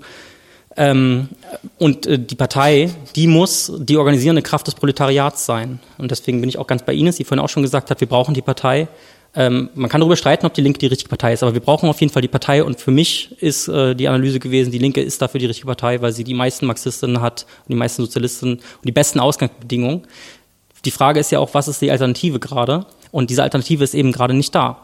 Wenn eine Alternative kommt, stellt sich die Frage auch nochmal neu. Ja, also wenn sich jetzt eine neue KP gründet, dann gründet sich eine neue KP, dann muss man sich das angucken. Aber das ist nicht in Sicht. Es gibt sehr, sehr viele Gruppen, die das als ihr Programm äh, haben. Aber da ist in den letzten 20 Jahren, wo es dieses Programm, in diesen letzten 50 Jahren nichts gelaufen und es gibt eine Menge an irrelevanter linker Splitterparteien, die jedes Jahr dieselben, also zu jeder Wahl dieselben äh, Plakate wieder rausholen und wieder aufhängen und die völlig weg sind von jeder Realität, die überhaupt nicht an den Leuten dran sind, sondern sektierisch sich mit sich selbst beschäftigen, wie auch viele äh, link ähm, autonome oder postautonome Gruppen letztendlich. Und ähm, trotzdem die Linke nicht nah genug an den Leuten ist, ist sie es wahrscheinlich trotzdem noch näher als so manche äh, linksradikale Gruppe. Hm. Ähm, genau, wir haben ja, glaube ich, schon wirklich viel dazu gesagt, aber nur um noch wirklich ein, zwei Gedanken so, ja, so theoretischer Art noch irgendwie dazuzubringen. Ich würde halt schon immer noch stark machen, dieses skeptische Argument, auch wenn ich dir im wesentlichen Zügen ähm, irgendwie ähm, eigentlich äh, zustimme, aber trotzdem betrifft die Linke auch das, was fast alle Parteien betrifft, dieses eher eine Gesetz der Oligarchie, also sozusagen der Parteiapparat verselbstständigt sich, Leute sind abhängig beschäftigt in der Partei, in der Stiftung, dass du sagst, das ist einerseits gibt es die Möglichkeit der Finanzierung, aber man wird eben auch krass abhängig davon und das, das, das dann deswegen tendiert man halt krass zu opportuner Politik und alle vier Jahre wieder geht es darum Mitarbeiterstellen, jada, jada, jada. Und das ist halt so genau, wenn du sozusagen, wenn es einfach eine, eine äh, Kaste ist wirklich nicht das richtige Wort, aber sozusagen, wenn es wirklich einen Teil der Partei gibt, die nur davon leben, in der Partei zu sein und halt eben nicht irgendwie politisch nach ihrer Arbeit dann noch irgendwie da was macht, sondern wenn das ihre Hauptarbeit ist, dann wird es halt krass. Also das verselbstständigt sich einfach krass. Und ich glaube, genau diesen Prozess hat die Linke halt jetzt auch durchgemacht, dass viele Menschen aus so Mittelklasse Berufen, äh, Mittelklasse sozusagen jetzt diese Parteiarbeit macht, Funktionäre werden und ähm, mit guten Ambitionen. Ne? Also so, ich würde den Leuten überhaupt nicht unterstellen, dass sie das nicht irgendwie fühlen, was sie tun oder so. Ähm, aber man merkt halt schon krass, ähm, genau, man ist finanziell abhängig und genauso agiert man dann halt, weil man Mandate sichern will und so weiter. Und das widerspricht halt total krass eigentlich dem Selbstverständnis, das man haben sollte. Eigentlich will man halt das, pa das Parlament noch abschaffen, so wie es ist. Aber natürlich, wenn ich davon abhängig beschäftigt bin, verliere ich eventuell über die Zeit dieses Interesse. Und das ist halt irgendwie, glaube ich, der Prozess, der jetzt so ähm, eingegangen wurde ähm, oder der passiert ist. Und deswegen wurden dann eben sukzessive die Leute, die vielleicht vor zehn Jahren als Arbeitslose oder so reingekommen sind, tragen jetzt einen Anzug und sind so Teil dessen. Und daher kommt, glaube ich, auch die Entfremdung zu von anderen Menschen, die dann sagen, ey, der Typ, die Frau vertritt mich dann nicht mehr, weil eigentlich bin ich wütend auf die anderen. Und wenn während der Corona-Krise nicht mal die Linkspartei richtig wütend ist über die mhm. Scheiße, die passiert. Also da habe ich auch gedacht, ich zünde hier gleich ein Auto an ähm, bei bestimmten Sachen. Aber nee, genau, sozusagen. nein, ähm, aber so, nein, aber so an bestimmten Punkten, wo ich echt so dachte, so als Alleinerziehende, so what the fuck is happening, so und die Linke schafft es nicht, im Parlament diese Wut auszudrücken von Millionen von Leuten in diesem Land. Alle haben gelitten auf ihre Art und Weise so, aber ein bisschen was davon musst du wirklich ausdrücken und sagen so, was zur Hölle macht diese Regierung hier? Und wenn es sie dann hauptsächlich dann diesen Punkt macht, ey, unsere parlamentarischen Rechte werden hier beschnitten wegen der irgendwie Ministerpräsidentenkonferenz. Okay, stimmt, aber sozusagen, das war nicht der Hauptpunkt in der Pandemie, so um Gottes Willen. Ähm, nur um ein Beispiel zu nennen. Ne? Also ich würde halt schon so sagen, diese Verselbstständigung im Parlament ist extrem krass. Diese Anpassung, der Anpassungsdruck auch. Also ich, genau, mir sind die Einzelnen egal. Ich meine das jetzt wirklich so systematisch. Ähm, und das finde ich ist also sozusagen dieses Problem ist, glaube ich, oder es gibt noch kein starkes Bewusstsein für dieses Problem bei einem Großteil der ähm, Leute. Du hast absolut recht, da möchte ich hier gar nicht widersprechen. Äh, und deswegen nochmal mein Aufruf, wir brauchen eine kritische Basis, wir brauchen den Druck auch von der Partei von unten. Ähm, denn äh, letztendlich, glaube ich, Hauptamtliche sind notwendig. Äh, alle haben Hauptamtliche. Wir haben es mit einem Staatsapparat zu tun, der Millionen Hauptamtliche hat und damit auch äh, letztendlich ja auch eine, eine enorme äh, organisierte Einflussnahmemöglichkeit, organisierte Macht darstellt. Und da braucht es äh, zumindestens dann in der Partei auch Hauptamtliche. Aber die Frage ist nicht, ob hauptamtlich oder nicht hauptamtlich. Die Frage ist, welche Hauptamtlichen. Und da sind natürlich Defizite in der Linken. Da muss man kritischer mit umgehen. Da sind wir auch schon wieder bei Lenin äh, nebenbei gesagt, der auch ganz klar gesagt hat, es geht nicht darum, ähm, ob äh, hauptamtlich oder nicht oder ob äh, Abgeordnete oder nicht. Es geht darum, welche Abgeordnete, welche Position vertreten. Die können dies und was wollen die eigentlich konkret? Und da muss man auch selbstkritisch mit sich selbst ins Gericht gehen und eben auch nicht ähm, mit genau diesen Mechanismen, die Robert Michels beschrieben hat, ach, er hat jetzt schon so viel für die Partei gemacht, dann wählen wir ihn nochmal irgendwie als äh, Abgeordneten, sondern da muss man eben diese Menschen abwählen und äh, durch diejenigen ersetzen, die äh, die richtigen Positionen vertreten. Und dafür braucht es eine kritische Basis. Und eine kritische Basis ähm, kommt nicht von alleine. Ähm, du hattest es gesagt, die Menschen müssen arbeiten, die Menschen haben auch Privatleben, Freunde, haben Kinder, die sie betreuen müssen, weil äh, die Kinder, also sozusagen die Reproduktionsarbeit von diesem Staat auch nicht vernünftig geregelt ist. Ähm, es gibt da einen gewissen Druck und äh, dieser Druck führt einerseits dazu, dass man Hauptamtliche braucht, die das machen, führt aber andererseits dazu, dass sie schlecht kontrolliert werden können. Ähm, und dafür braucht es eben eine kritische Basis und diese kritische Basis, die müssen wir organisieren als aus der Basis heraus. Und deswegen müssen diejenigen, die progressiv sind, in die Basis rein und andere Menschen für genau solche Themen sensibilisieren. Eleonora, willst du auch was dazu sagen? Ja. Leider ja. also noch länger. Ähm, genau. Ähm,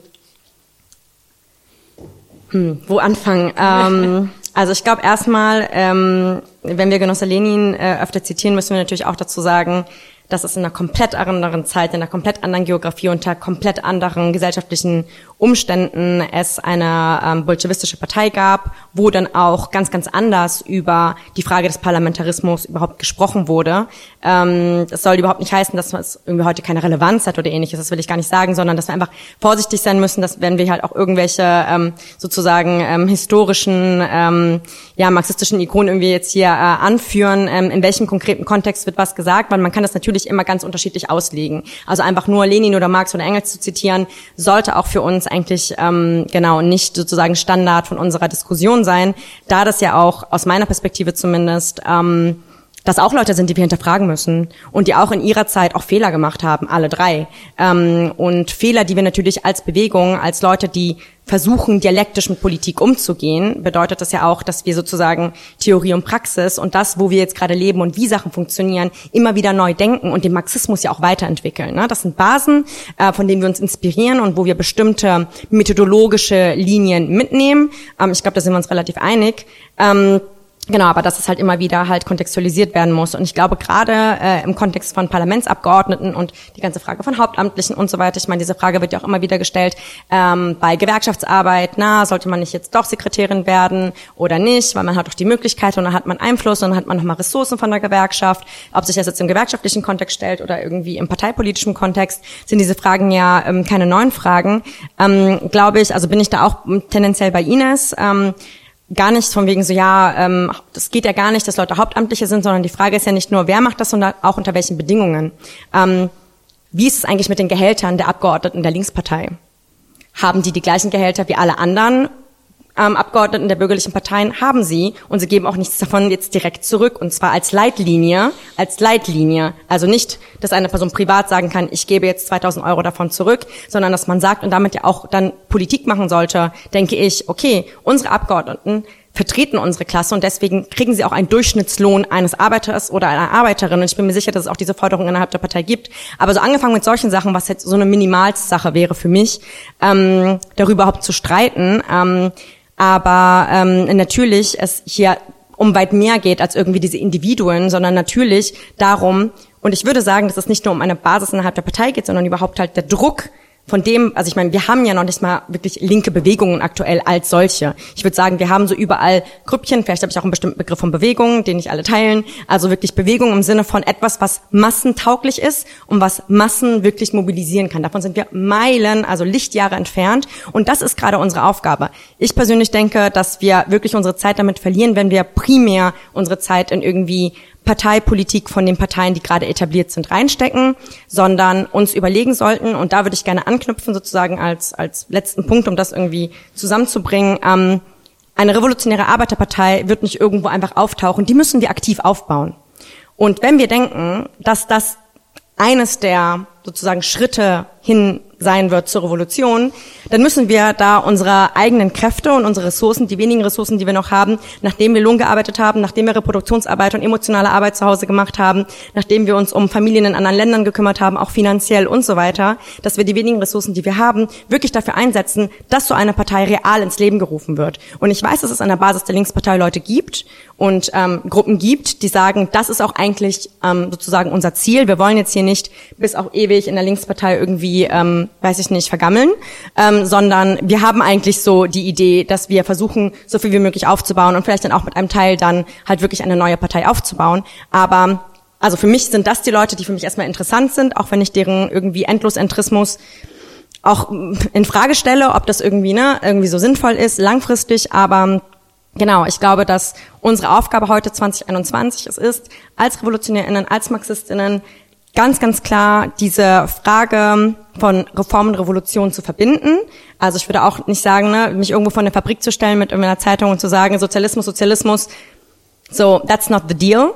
Ähm, aber uns an den alltäglichen Fragen abarbeiten, reale, konkrete Lösungen vorzuschlagen, die im Jetzt, heute, morgen, gestern schon gemacht werden konnten, weil wir haben die materiellen Möglichkeiten, dass niemand in Deutschland in Armut leben muss. Wir haben die Möglichkeit, dass heute niemand abgeschoben werden muss und wir alle hier ein gutes Leben haben können, selbst nicht auf Kosten selbst des globalen Südens, sondern das geht auf einer weltweiten, wir könnten alle Bio essen.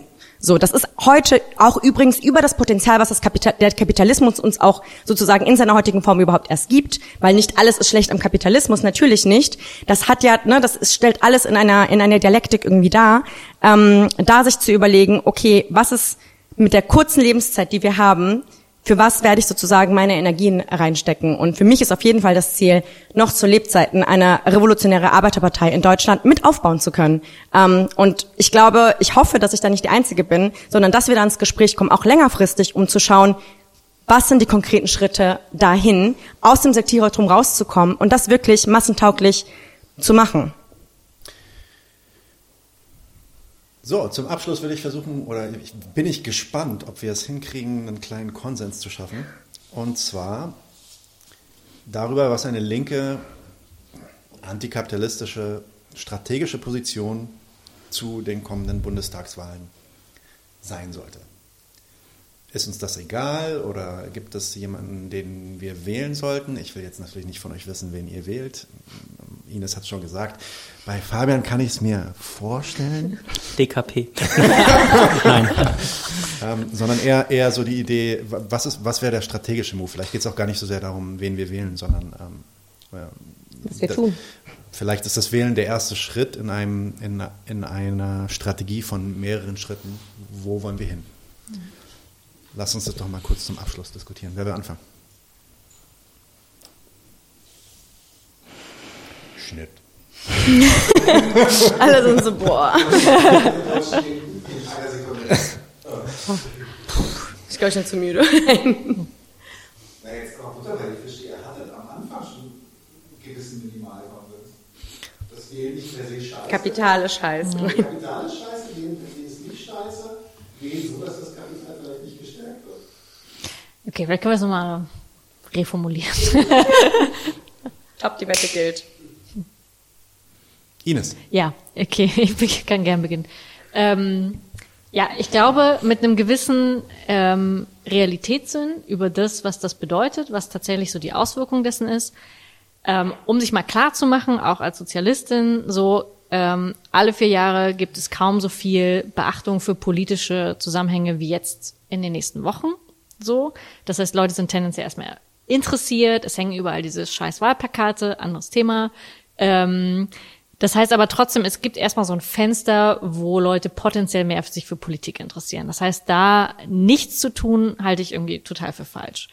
Aber genau, ich glaube, trotzdem ist es unsere Aufgabe, dann klar zu machen, ähm, wie relevant das ist und auch klar zu machen, was für ein Machtzentrum gibt es da eigentlich. Also sozusagen nicht hereinzufallen ähm, auf dieses ganze, die politische Mitte, die stärkt irgendwie den Zusammenhalt, bla bla, ne? Also so das, ich meine, wenn man sich den großen gesellschaftlichen Konsens, fast alle Parteien ähm, teilen diesen zentristischen Gedanken, irgendwie, so müssen alle die politische Mitte erreichen und alles zusammenhalten und so.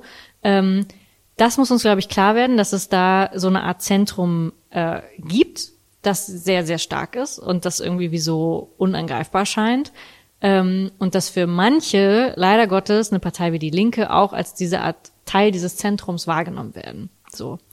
Und deswegen, ähm, genau, finde ich es total wichtig, trotzdem äh, den Leuten klarzumachen, was ihre Stimme da bedeutet und auch Leuten in der Linken klarzumachen, was für eine Rolle sie eigentlich haben im Parlament. Also das, was wir die ganze Zeit gerade besprochen haben, was ist eigentlich die Rolle der Linken im Parlament? Wo drin ist sie gut, wo drin ist sie stark und wo hat sie aber eigentlich systematisch, wo macht sie aus meiner Sicht eben auch was falsch? Ähm, aber die Perspektive über diesen Wahltag hinaus eigentlich etwas aufzubauen, was sich gegen dieses Zentrum stellt. Und das halt nicht der AfD zu überlassen, die sich als, ey, die sind die Mainstream-Parteien, wir sind die Alternative, wir müssten die Alternative sein zu diesem Machtzentrum, genau zu dieser Art von Politik, die eigentlich dazu führt, dass Leute sich sukzessive weiter entfremden von allem Politischen so, sondern wir wollen den gegenteiligen Effekt und ich glaube, dazu braucht es über einen längeren Zeitraum eine Organisierung, also einen Plan der Organisierung und Polarisierung darüber hinaus, aber so eine Wahl ist, wie gesagt, das habe ich ganz am Anfang gesagt, so eine Art Strukturtest, so von bürgerlicher Hegemonie, um zu gucken, okay, wo stehen die da? Und es ist eben auch nicht ganz egal, ähm, wie stark die FDP ist und ob sie eine Scheißregierung ist. Ähm, und es ist auch nicht ganz egal, ähm, wie stark die Grünen dazu im Verhältnis sind. Auch wenn wir alle sagen würden, ja, die gehören alle zum gleichen Machtblock. Klar, das stimmt, habe ich ja auch gerade gesagt. Wir sind alle Teil dieses Zentrums und trotzdem wäre es, glaube ich, zu plump zu sagen, die sind alle gleich. Also so, ich würde nochmal so wirklich stark dafür plädieren, auch da die Nuancen, auch die Widersprüche, das hast du auch schon gesagt, so innerhalb dieser verschiedenen Parteien und Fraktionen zu sehen und so zu sehen, okay, wo gibt's, wo gibt's Angriffsflächen jetzt gerade von links, wo, wo kann man sozusagen effizient, ressourcenschonend irgendwie reingehen und sagen, jetzt wird gerade eine Umverteilungsfrage gestellt, da müssen wir jetzt rein.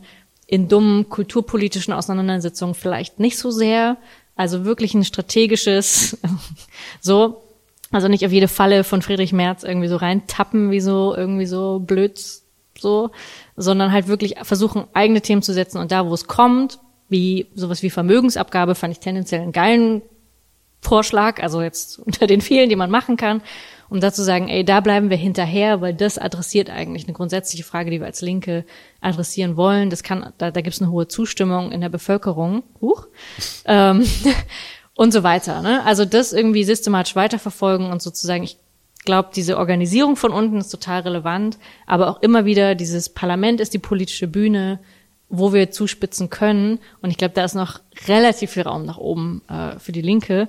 Und Wahlen sind eben ein Moment, wie gesagt, wo es Aufmerksamkeit dafür gibt. Das heißt, in jeder Sendung, jedes Interview muss dafür genutzt werden, da äh, Fragen, die uns berühren, von Eigentum, von Umverteilung und allem auf den Punkt zu bringen.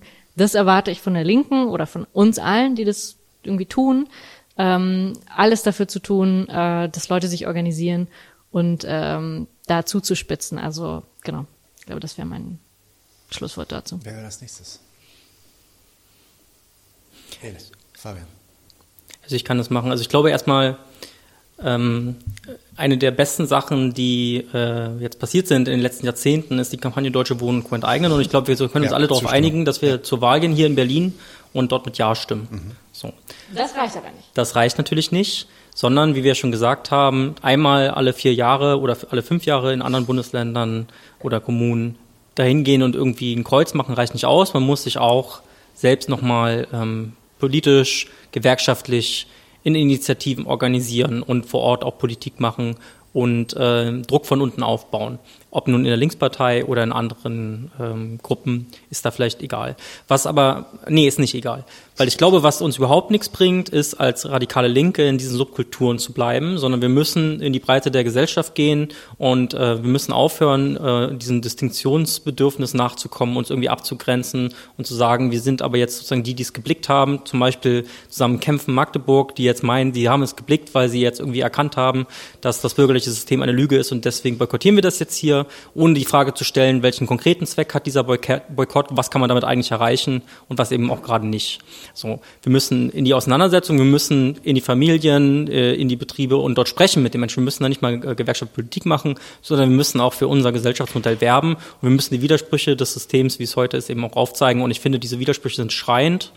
Deutsche Wohnen und Co. enteignen ist ein Beispiel dafür und das kann man tun. Und dann brauchen wir eben doch nicht nur eine Kampagne wie Deutsche Wohnen und Co. enteignen, weil wenn die vorbei ist, werden leider erfahrungsgemäß viele Aktivistinnen und Aktivisten ins Nirvana wieder des Unpolitischen entschwinden und sich eben nicht langfristig politisch organisieren. Und deswegen braucht es eine langfristige politische Organisation. Ob das nun die Linke ist oder nicht, äh, das äh, können wir jetzt hier nicht zum Konsens bringen, wie es mir schien. Ähm, aber dass wir die brauchen, ist, glaube ich, auch ein Konsens, den wir hier haben. So. Und äh, klar ist auch, die soziale Frage ist die Frage, die uns alle verbindet, auch in unserer Unterschiedlichkeit. Also die Klasse des Proletariats ist divers, sie ist bunt. So. Und es, wir, uns kann es nicht genügen, mit den linksliberalen, progressiven, neoliberalen Parteien die Hierarchie und die Pyramide bunter zu machen, sondern äh, wir müssen die Hierarchie und die Pyramide hinterfragen, also sozusagen die Klassengesellschaft ablösen. So. Äh, das ist, glaube ich, und ja, das ist, glaube ich, der Konsens, den wir hier haben. Kann ich noch eine Ergänzung machen? Bitte. Weil Deutsche Wohnen und Enteignen ist eigentlich schon, also dazu muss man wirklich noch was sagen, wenn das rechtzeitig gesendet wird. Absolut. Auf jeden Fall. Ja, weil das ist mir wirklich auch oft begegnet, dass viele Linke dann für sich auch in der Stadt jetzt so sagen, hey, ich mache halt mein Kreuz und das reicht. Und ich würde halt sagen, das reicht nicht, weil das ist eine zuspitzende Entscheidung, die, die, also die wirklich eine Machtfrage ist. Und wenn wir wirklich mal einmal in unserem Leben, haben wir jemals schon mal was gewonnen in unserem Leben in der Linken? Nee, also nicht, nicht sozusagen, nicht, dass wir eine Mehrheit gewonnen hätten, nicht in diesem Sinne. Ne? Also klar haben wir mal jeweils irgendwas Kleines gewonnen, aber sozusagen eine Mehrheit in der Stadt gewonnen für Vergesellschaftung. Wäre in meinem Leben das Radikalste, was äh, so passieren könnte. Ich meine auch. Ähm, und ich finde, dass jeder und jeder Einzelne, die abstrakt die ganze Zeit den Kapitalismus kritisieren, im Plenum rumsitzen, das ist alles gut und schön, aber wir müssen jetzt wirklich alles dafür tun, so viele Stimmen wie möglich zu organisieren, weil je stärker dieses Ergebnis wird, desto höher ist der Druck auf den kommenden Senat, desto höher ist der Druck nicht nur auf die Linke, sondern eben auch alle anderen. Ähm, und dann geht der Kampf ja eigentlich erst richtig los nach dem Volksentscheid. Also das muss über Jahre aufgebaut bleiben, ähm, woran die Kampagne auch arbeitet. Und ich würde wirklich sagen, niemand kann sich da rausreden. Alle nach ihren Ressourcen, alle nach ihren Möglichkeiten, das ist klar.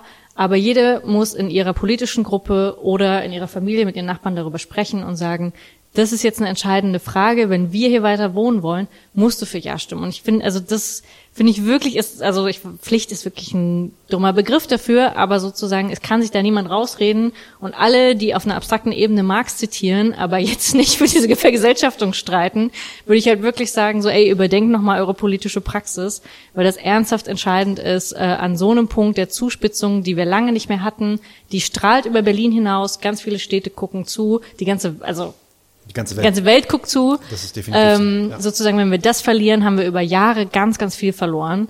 Ähm, und wir, andersherum, wenn wir das gewinnen, ähm, tun sich, glaube ich, für ganz viele andere noch Möglichkeiten auf. Und es soll jetzt keine, ist ja keine Folge zu Deutsche Wohnen und Co., aber trotzdem, äh, Mm, passt das zu perfekt. sagen, da würde die Wahlbeteiligung steigen, weil ich würde prophezeien, dass Leute sich da auf jeden Fall von abgeholt fühlen und sagen, das könnte was in meinem Leben konkret verändern. Ähm, das heißt, es ist demokratiefördernd, selbst für die letzten Liberalen, die das verstehen müssten. Ähm, viele über alle Parteien hinweg unterstützen das. Wir haben lange nicht so eine Chance gehabt, eine Mehrheit, eine Masse zu begeistern für unsere Politik. Und insofern, ähm, ne, die letzten Wochen, egal was ihr tut, aber das müsst ihr wirklich machen. Stimmung. Sorry. Absolute Zustimmung, nee, genau richtig. Ähm, um der Euphorie mal etwas entgegenzuwirken, Okay. ähm, bin ich offensichtlich nicht dagegen, irgendwie äh, bei diesem Volksentscheid irgendwie äh, Seite teilzunehmen oder sich auch, ich habe auch viele Gespräche mit Leuten dazu geführt und habe auch gesehen, dass irgendwie sehr, sehr viele, auch gerade junge Leute, sich in Berlin sehr, sehr stark auch da- durch diese Frage politisiert haben, also oft auch über Fridays for Future kam und das ist total abgeflaut und dann kam irgendwie stärker Deutsche Wohnen enteignen. Ähm, und gleichzeitig ist es ja nicht Vergesellschaftung im sozialistischen Sinne. Also diese Leute werden entschädigt, es ist keine entschädigungslose irgendwie Enteignung von Kapitalistinnen. Deswegen, ich bin da echt nicht sehr euphorisch. Es ist ein komplett sozialdemokratisches Projekt. Es ist ein wichtiges Projekt. Ähm, aber es ist kein linksradikales Projekt, es ist bei weitem kein revolutionäres Projekt und ich glaube auch nicht, dass es das Potenzial dafür hat, so weit zu kommen unter den aktuellen Bedingungen. Dass es trotzdem ein wichtiges Projekt ist, was eine reale Konsequenz auf das tägliche Leben, wie auch übrigens jeder Tarifvertrag, der eine Verbesserung irgendwie hat, irgendwie nicht ne, das Ende vom Lied ist, sondern jede Verbesserung, die wir sozusagen, jeden, jeden Euro, den wir dem Kapital irgendwie abknüpfen können, und zurück in die Taschen von den Menschen, die den ganzen Reichtum in der Gesellschaft produzieren, zurückgeben können, ähm, ist natürlich eine Politik, die im Sinne unserer Klasse ist und die wichtig ist, aber gleichzeitig auch um da auch den Leuten zu sagen, ne, also du hattest schon angesetzt, so das reicht natürlich nicht aus, jetzt da irgendwie ein Kreuzchen zu machen.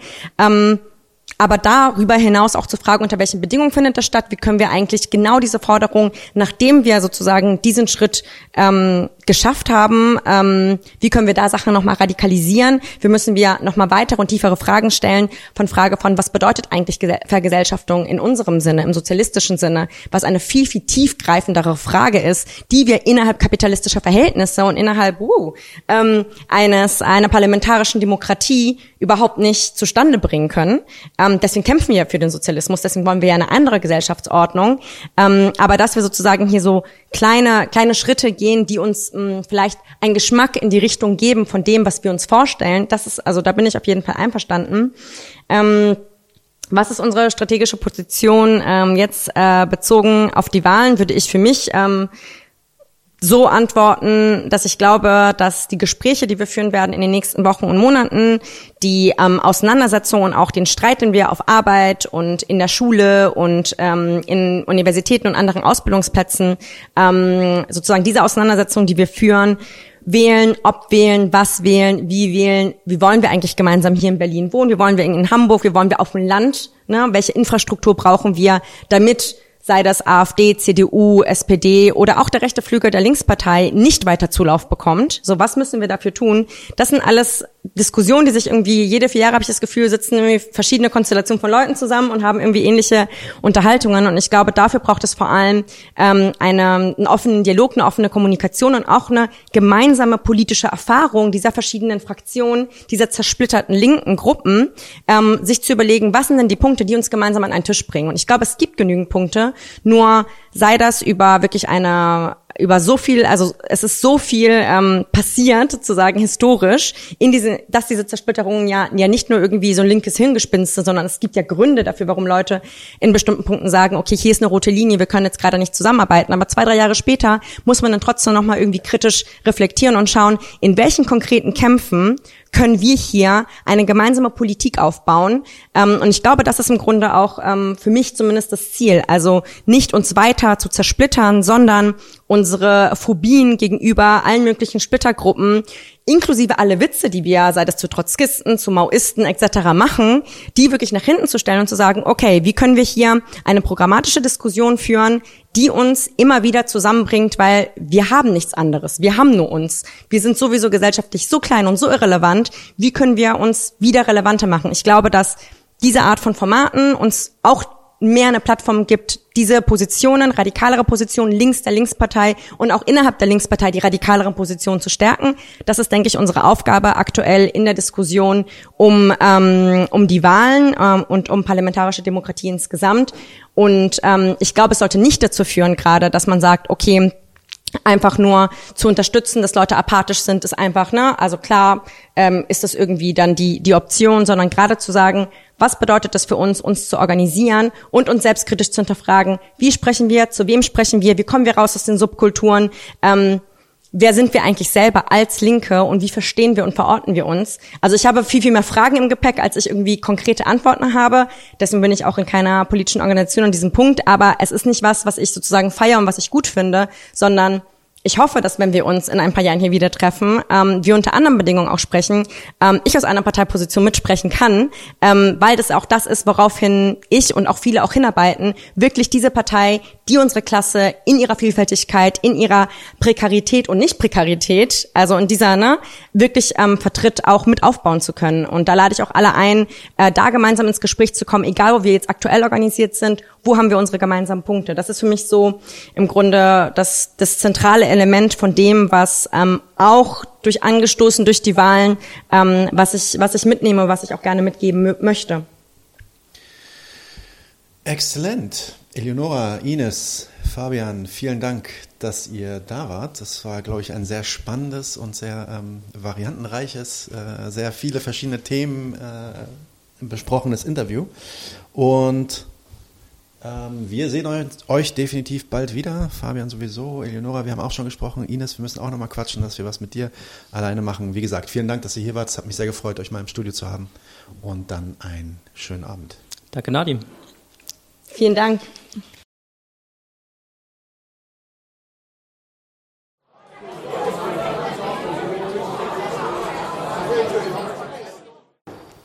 Als allererstes im Stammtisch? Happy Birthday, Ines. Happy Birthday. Ines, die ihr gerade in dem Interview gesehen habt, hat heute, also nicht heute, sondern bei dieser Ausstrahlung? bei der Ausstrahlung von der Folge Geburtstag und deswegen Happy Birthday. Wir werden nicht singen. Wir werden nicht singen. Auf gar keinen Fall. Anyway. Zurück zu den ernsten Dingen im Leben. Ja, yeah, äh, nein, äh, tatsächlich nicht ernst. Das ist nämlich, also es ist schon ernst, aber es ist fast Satire. Es gibt eine gute Nachricht und eine schlechte Nachricht. Mach mal, mach mal die gute zuerst. Die gute Nachricht ist, ähm, es, es gibt Forscher in den USA, die äh, mit Modellen forschen über die Waldbrände, die in den, in, in den USA, vor allem in Kalifornien gerade stattfinden. Und die sagen voraus, dass bis 2030, das heißt in weniger als zehn Jahren, wow, cool, es keine Waldbrände mehr in Kalifornien gibt. Geil. Und warum? Naja, schlechte Nachricht ist, weil es halt keinen Wald mehr gibt. es ist kein Gag, Leute, das ist kein Gag. Die haben quasi die gegenwärtige ähm, Entwicklung des Klimas in Kalifornien modelliert und in dieses Modell gespeist. Und basierend auf der Art und Weise, wie Bäume nachwachsen und wie Bäume abbrennen durch die alljährlichen Waldbrände in Kalifornien. Was man ja sagen muss, was nichts Ungewöhnliches ist, in Kalifornien gibt es immer Waldbrände jedes Jahr, aber die nehmen halt extrem zu und werden immer schlimmer. Ähm, ja, und anhand dieses Modells sagen die Forscher, nach, ja, nach 2030 gibt es einfach nicht mehr genug Baumfläche, die das Feuer befeuert. Insofern gibt es dann auch keine Waldbrände mehr. Jo, gute Nachricht, oder? Yay! Ja, wir bleiben bei Waldbränden. Ja, ich weiß, ich weiß. Du wolltest ja auch was erzählen. Du warst ja auch gerade irgendwie. Ich habe gerade einen live gesehen, ja. ja genau. ähm, Habe auch schon überlegt, ob ich, ob ich tatsächlich einfach eigene, eigene Fotos poste äh, von diesen kokelnden, kokelnden Berggipfeln oder äh, Bergen. Wo warst du denn? Ich war in Griechenland tatsächlich. Ähm, nee, es ist, es ist ein schlimmes Thema. Es ist äh, momentan brennt es an vielen Punkten in Europa. Ich weiß, jetzt aus ad hoc weiß ich, dass Italien, Türkei, äh, Griechenland, Russland, wo noch? Aber es brennt, also es brennt eigentlich an, an, an allen Ecken und Enden. Ich glaube, du hast alles, ja. Und, also alles, was ich kenne. Und ähm, ich kann hier jetzt besonders in die Tiefe gehen beim Thema Griechenland, äh, einfach weil ich da viele Kontakte habe. Ich habe auch, ähm, kennt ihr, habe hab ich ja schon ein Interview mitgemacht mit Minos. Wir haben während der Waldbrände auch viel hin und her geschrieben, haben uns auch über politische Texte ausgetauscht. Also es äh, kann da eine ganze Menge zu sagen. Es ist tatsächlich so, dass die, die, die Intensität der Brände und die Häufigkeit der Brände wird halt einfach nachweislich immer mehr. Ist, wir hatten eine Rekordhitzewelle in Griechenland dieses Jahr. Deshalb ist, was habe ich persönlich, du vielleicht schon, wenn du im Libanon warst oder sowas. Aber ich habe in meinem Leben, ich wusste nicht, was 43 Grad bedeuten. Das war der heißeste Juli seit 1880. Das habe ich vorhin gelesen. Krass. Der heißeste Juli seit Ey, das ist so 1880. übel. Und dadurch trocknet halt das gesamte Gebiet noch mehr aus und das ist quasi im Grunde ein riesiger, ein riesiger Grill. Ähm, wir hatten dann vor drei Jahren, damals noch unter Tsipras, äh, ähm, hatten wir die große Katastrophe, die Katastrophe von Martin, da sind über 100 Leute verbrannt, die sind richtig eingeschlossen worden vom Feuer, das war in Attika, also im, im äh, Süd, Südosten, im Südosten der, der, äh, des Griechenlands. Ähm, da haben tatsächlich, also da, Häuser von, von Freunden und Verwandten und sowas haben nur überstanden, weil tatsächlich der Wind am Ende doch noch gedreht hat. Ich bin, habe letztes Jahr die Verwüstungen äh, dort gesehen. Das ähm, sind, ja, ist, ist krass, ist einfach wirklich krass. Und schon damals gab es halt zu Recht auch große Kritik, weil die Feuerwehrleute waren völlig mit den Nerven zu Fuß, weil sie gesagt haben, durch diese scheiß Austeritätspolitik, und wir müssen sie einfach eine scheiß Austeritätspolitik nennen, eine erzwungene scheiß Austeritätspolitik, ähm, Sonneborn hat das, glaube ich, gesagt. Er hat Schäuble sogar mal einen Mörder genannt. Ähm, für das, was er mit Griechenland abgezogen hat. Oder zumindest gesagt, er ist dafür Tote verantwortlich. Jedenfalls, die Feuerwehr muss sich ihre, ihre, ihr Equipment selber kaufen in Griechenland, zum Teil, weil sie sich das nicht mehr leisten können als Staat. Das war also damals noch 2018.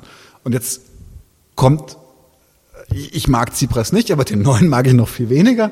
Ja, jetzt kommt Mitsotakis Junior, ja, der Oberneoliberale, das aus den Zuchtprogrammen der Wirtschaftseliten. Wirklich anders kann man das bei dem Arschloch nicht sagen.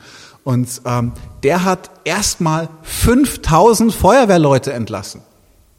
Braucht man ja nicht. Ne? Was hat er gemacht? Er hat 5000 Polizisten eingestellt. Gab dann auch Karikaturen, die können wir auch hier zeigen. Hier sieht man es, ein, ein Feuerwehrauto mit Rotor, das Löschwasser auf einem Brand abwerfen soll. Ähm, vielleicht haben sie das Feuer auch verhaftet. Er hat tatsächlich dann, ähm, er hat tatsächlich dann auch Polizisten in die Brandgebiete geschickt und zwar um die Evakuierungen zu machen, die wohl auch typisch griechische Polizei relativ ruppig vonstatten gingen. also, ne, gab es dann auf die Fresse, wenn man nicht gehen wollte. ähm, es ist, es ist so krass gewesen, die Brandherde, das war Evia, das ist die zweitgrößte griechische Insel, die ist mit einer Brücke verbunden mit dem Festland, da bei, bei Attika, also bei, bei dem Landstrich von Athen. Die, ähm, das hat, da gab es massive Brände, da ist der gesamte Norden inzwischen abgebrannt, wirklich der gesamte fucking Norden. Und halt im Norden von Athen und auf der Peloponnes gab es noch, ähm, gab es noch Brände. Und sie mussten halt, sie hatten halt, sie haben nicht genug Feuerwehrleute, das heißt, sie haben sich erstmal natürlich um den Brand gekümmert, der eine Metropolregion bedroht. Ich habe auch Videos, das können wir hier zeigen. Das ist ähm, tatsächlich jetzt das, diese Videoaufnahme hier, diese Rauchwolken, das ist jetzt der, das ist äh, der Stadtteil Kifisya. Da äh, wohnt unter anderem äh, die Mutter meiner Partnerin und auch ein Kumpel von mir. Und dieser Kumpel hat wirklich dieses Video auf seinem Balkon gemacht. Das war einfach schwarz der Himmel. Ja. Das ist übrigens der Sänger von einer richtig coolen Punkband namens Industrial Suicide. Sollte mal reinhören. Äh, anyway, aber es ist wirklich. Äh, er hat gesagt, man konnte nicht mehr atmen. Es hatte 40 Grad und dann diese schwarzen, schweren Rauchschwaden, die alles überdecken. Und ähm, das war schon schon eine, eine absolut apokalyptische Stimmung. Und wenn man sich dagegen dann mal die Videos aus Evia anguckt, dann kriegt man wirklich, wirklich Horrorfilm-Feeling in den Augen. Ist es? Hier. Also dieses Video mit dieser Fähre hier, die Leute, die also man hat die Leute nur noch evakuiert. Es gab überhaupt keine Möglichkeit mehr, die Brände irgendwie zu retten. Man sieht hier, es ist eine, eine 360 Grad Flammenwand. Ich habe ähm, von, von Minuas tatsächlich gesteckt bekommen, dass die Evakuierung per Ticket bezahlt werden musste. Das heißt, die Fährbetreiber haben sich das anscheinend noch vergolden lassen. Das kannst du dir nicht ausdenken. Ja, Unsinn, ganz genau, ganz genau. Weiß ich, das weiß ich nicht, aber das, also, das, das, ähm, man hat also quasi Evi ein bisschen geopfert, damit man Athen schützen kann. Und jetzt hat halt Mitsotakis sich hingestellt und macht jetzt einen, macht jetzt einen auf, auf Landesvater und sagt, ja, wir werden jedes Haus wieder aufbauen, wir werden jeden Baum neu pflanzen. Es gibt ganz schreckliche Videos, die ich nicht zeigen werde, weil Griechenland ist einfach nochmal ein extrem stark agrarorientierter Staat. Das heißt also ganz viele Bauernhöfe, wisst ihr, wie viele Viecher krepiert sind elendig in den Flammen. Ich habe Videos gesehen von Leuten, die auf den Überresten ihres Bauernhofs unter Hunderten von toten Ziegen und Kühen stehen. Ja, also es ist, es ist, es ist die, egal was. Ja? Und dann ist etwas passiert, was ich mit extremer Gehässigkeit aufgefasst habe. Es gab ein legendäres Fernsehinterview, das zeige ich hier. Da regt sich ein älterer Mann erstmal für sich auf, darüber, was alles schiefgelaufen ist, und dann kommt ein junger Mann dazu und schießt den Vogel live einfach ab. Und er meckert, er meckert. Πήρα, πήρα να πω τα προσεχά και τα πήγαν στα Αθήνα να πούν και αφήσαν να ανεξέλεκτα. Δεν υπήρχε τίποτα. Τίποτα. Από εκεί έφυγε η φωτιά, δεν υπήρχε τίποτα. Μόλι. Η φωτιά έφυγε σε φάση του κλιματίου και δεν υπήρχε αυτοκίνητο εκεί πέρα. Πολιτική οδηγία κατέβηκαν όλα τα αυτοκίνητα τη Βορειοπία τη Πελουστική για να πάνε να σώσουν την Παρυμπόπη. Δεν σώσαν ούτε την Παρυμπόπη ούτε εμά. Είναι διπλά ανίκανοι λοιπόν. Mitsotakis, γαμνέσαι ρε μαλάκα. Er sagt, Mitsutake, Ramnese Remalaka. Das heißt auf gut Deutsch nichts anderes als fick dich Mitsutakis, du Arschloch. Stellt sich mal irgendjemand vor, irgendjemand hätte nach der Flutkatastrophe zu gesagt, fick dich Laschet, du Arschloch. Stellt euch den Knall vor in der deutschen Medienlandschaft, wenn das live im Fernsehen passiert wäre. Und jetzt kommt der Knaller.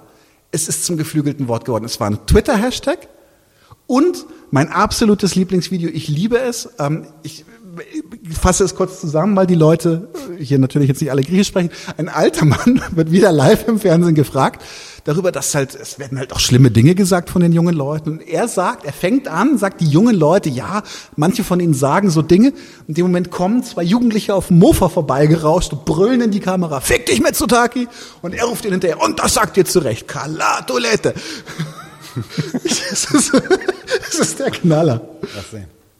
Παιδιά είχαν τραβάγανε βίντεο και παίρνανε την πυροσβεστική και λέγανε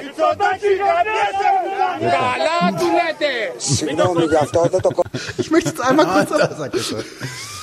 Es ist so geil. Ich möchte es einmal kurz, einmal kurz laut, einfach weil ich jedes Mal lache wie, wie Schneider. Ich find's... Warte. Παιδιά είχαν τραβάγανε βίντεο και παίρνανε την πυροσβεστική και λέγανε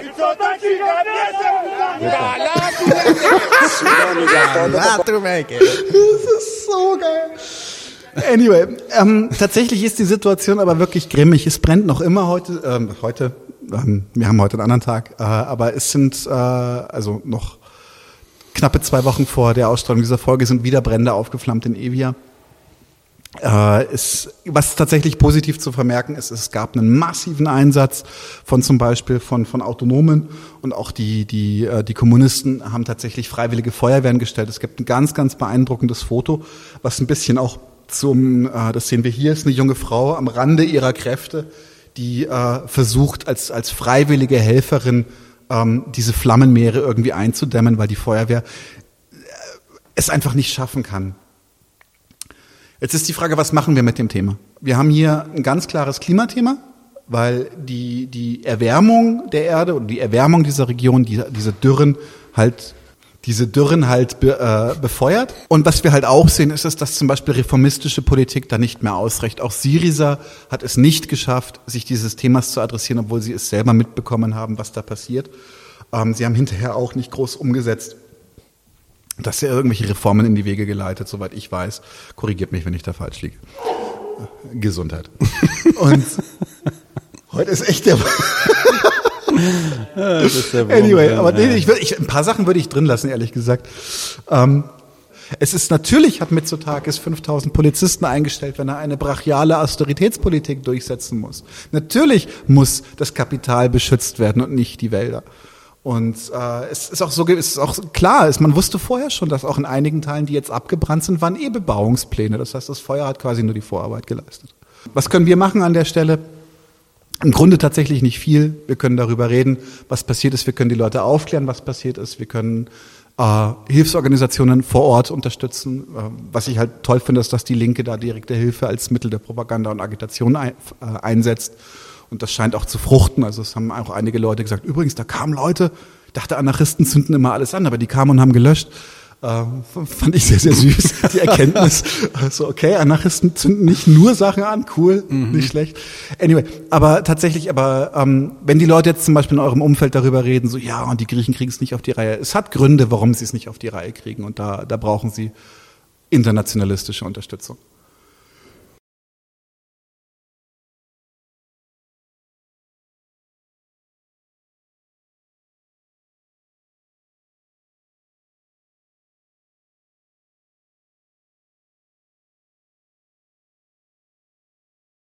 Okay, ja, ein bisschen äh, die Mut ein bisschen lockern oder vielleicht auch nicht. Eigentlich äh, nicht, ne? Ein Post von Sonneborn, interessanter Post, der ähm, den politischen Kompass nimmt. Ich weiß nicht, ob ihr das kennt. Das ist so eine Art ja, ja, statistisches Tool, was anhand der Aussagen von äh, Politikern in einer bestimmten äh, Wahlperiode ähm, euch dann quasi so einen äh, Flyer ausfüllen lässt, so, ein, so eine Art äh, Fragebogen ausfüllen lässt wo ihr dann sagt, okay, zu der und der gesellschaftlichen Frage steht ihr so und so und euch dann quasi ähm, in den politischen Kompass einsortiert, euch sagt, seid ihr eher so auf der linken, seid ihr eher auf der rechten, seid ihr eher auf der autoritären äh, Achse oder auf der liber libertären Achse.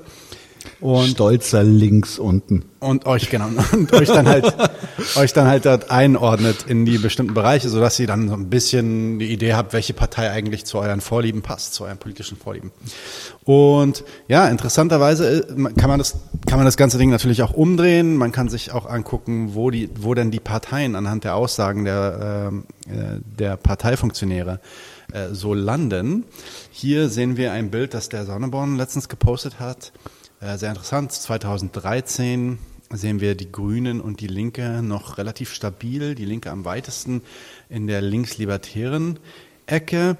Und bei ja, 2021, also wo wir jetzt sind, sind eigentlich alle in die autoritäre rechte Ecke gewandert, bis auf die Linke. Und selbst die ist schon am Anecken, was das angeht. Das ist so bitter. Ähm, Genau, das ist das Ergebnis von diesem, von diesem, ähm, ja, so Wahlomat oder so, wie heißt das, äh, politischer Kompass-Ding. Mhm. Aber ja, äh, interessant zu sehen und auch ja, relativ deckungsgleich mit dem, was wir so ja, mitbekommen.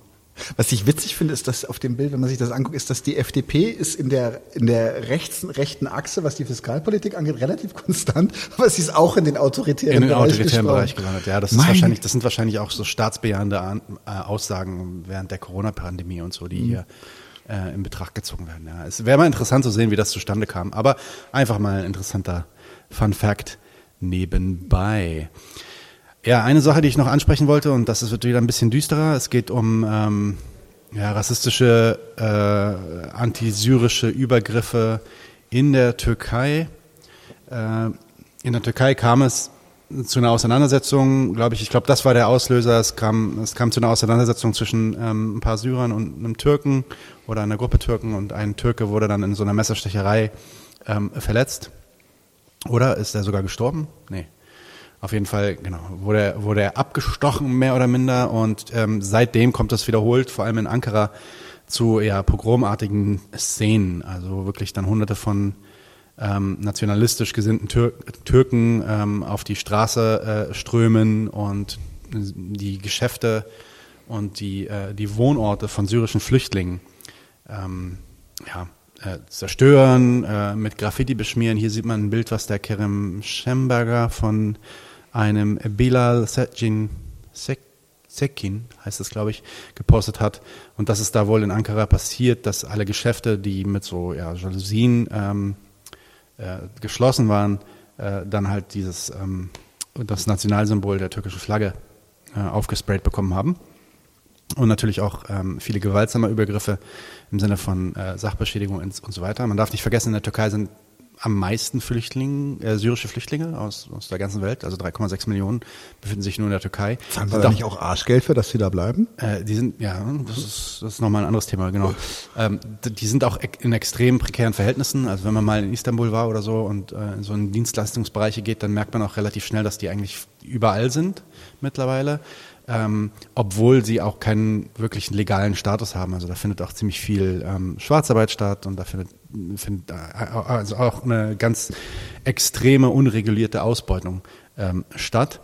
Und ja, ähm, natürlich geht's der Türkei auch während der Pandemie nicht besonders gut. Ähm, es gibt ziemlich viel ähm, Hass auf die anhaltende Wirtschaftskrise, ziemlich viel Frustration und das äh, schlägt dann um, natürlich, weil die AKP-Partei ähm, auch unter Erdogan das auch immer wieder anfeuert. Vor allem wird dann oft gegen so kurdische Terroristen gefeuert. Oder haben sie ja auch die, die, die Brände in die Schuhe schieben wollen. Genau, und da, oder, oder eben dann auch, ähm, äh, ja, es gab, gab zum Beispiel einen Oppositionsführer, der Kemal Kılıçdaroğlu, glaube ich, wird da geschrieben, oder Kılıçdaroğlu, ähm, erklärte äh, letztens, dass er, ja, dass seine Partei Syrer nach Hause schicken würde. Ja? Ähm, also dieses, diese Idee, schickt die Syrer nach Hause als so ein rassistischer Stereotyp zum Agitieren von Leuten auf der Straße. Man muss dazu auch sagen, dass diese Angriffe ähm, die vor kurzem, diese pogromartigen Angriffe, die vor kurzem auf die syrischen Geschäfte und auf die syrischen Menschen stattgefunden haben, auch von Leuten ähm, äh, ausgeführt wurden, die ganz klar mit so einem, ja, mit so einem Handgruß von äh, den Grauen Wölfen, von, dem, von dieser faschistischen Gruppe der Grauen Wölfe ausgeführt wurden. Das sind also durchaus schon einfach ganz offene Faschisten, die da auf die Straße gehen und sich angefeuert fühlen dadurch. Also ja, das ist auf jeden Fall was, was man beobachten sollte. Das wird auch immer ähm, geladener, die Situation dort. Mal schauen, was passiert. Jo, ansonsten war's das, glaube ich, oder? Das war's dann für heute. Wir haben heute extrem spät gefilmt. Es ist Ja. jetzt 12.12 Uhr. 12. Nicht schlecht. Gute Zahl. Ja. 12 Uhr 12 und 0 Uhr 12 ist das gleiche. 0 Uhr 12, 12 Uhr 12. Ja. Tomato, Tomato, Tomato. Wir sollten aufhören, Bier zu saufen. Nein, haben wir gar nicht. Ähm, Alright, Leute, wir sehen euch zu den nächsten Zwischenmahlzeiten. Da kommt einiges. Ich bin jetzt auch erstmal im Urlaub, aber ich habe ein bisschen was vorbereitet. Intersektionalität. Äh, nee, das lief schon. Intersektionalität lief schon. Was kommt noch? Ich bin Hanna. Machen wir. Ich bin Hanna, machen wir. Ähm, Fabian wird auch sein erstes Interview mit uns führen ähm, und sein ei- erstes eigenes Interview für uns führen. Ja, Ja. Eine Menge.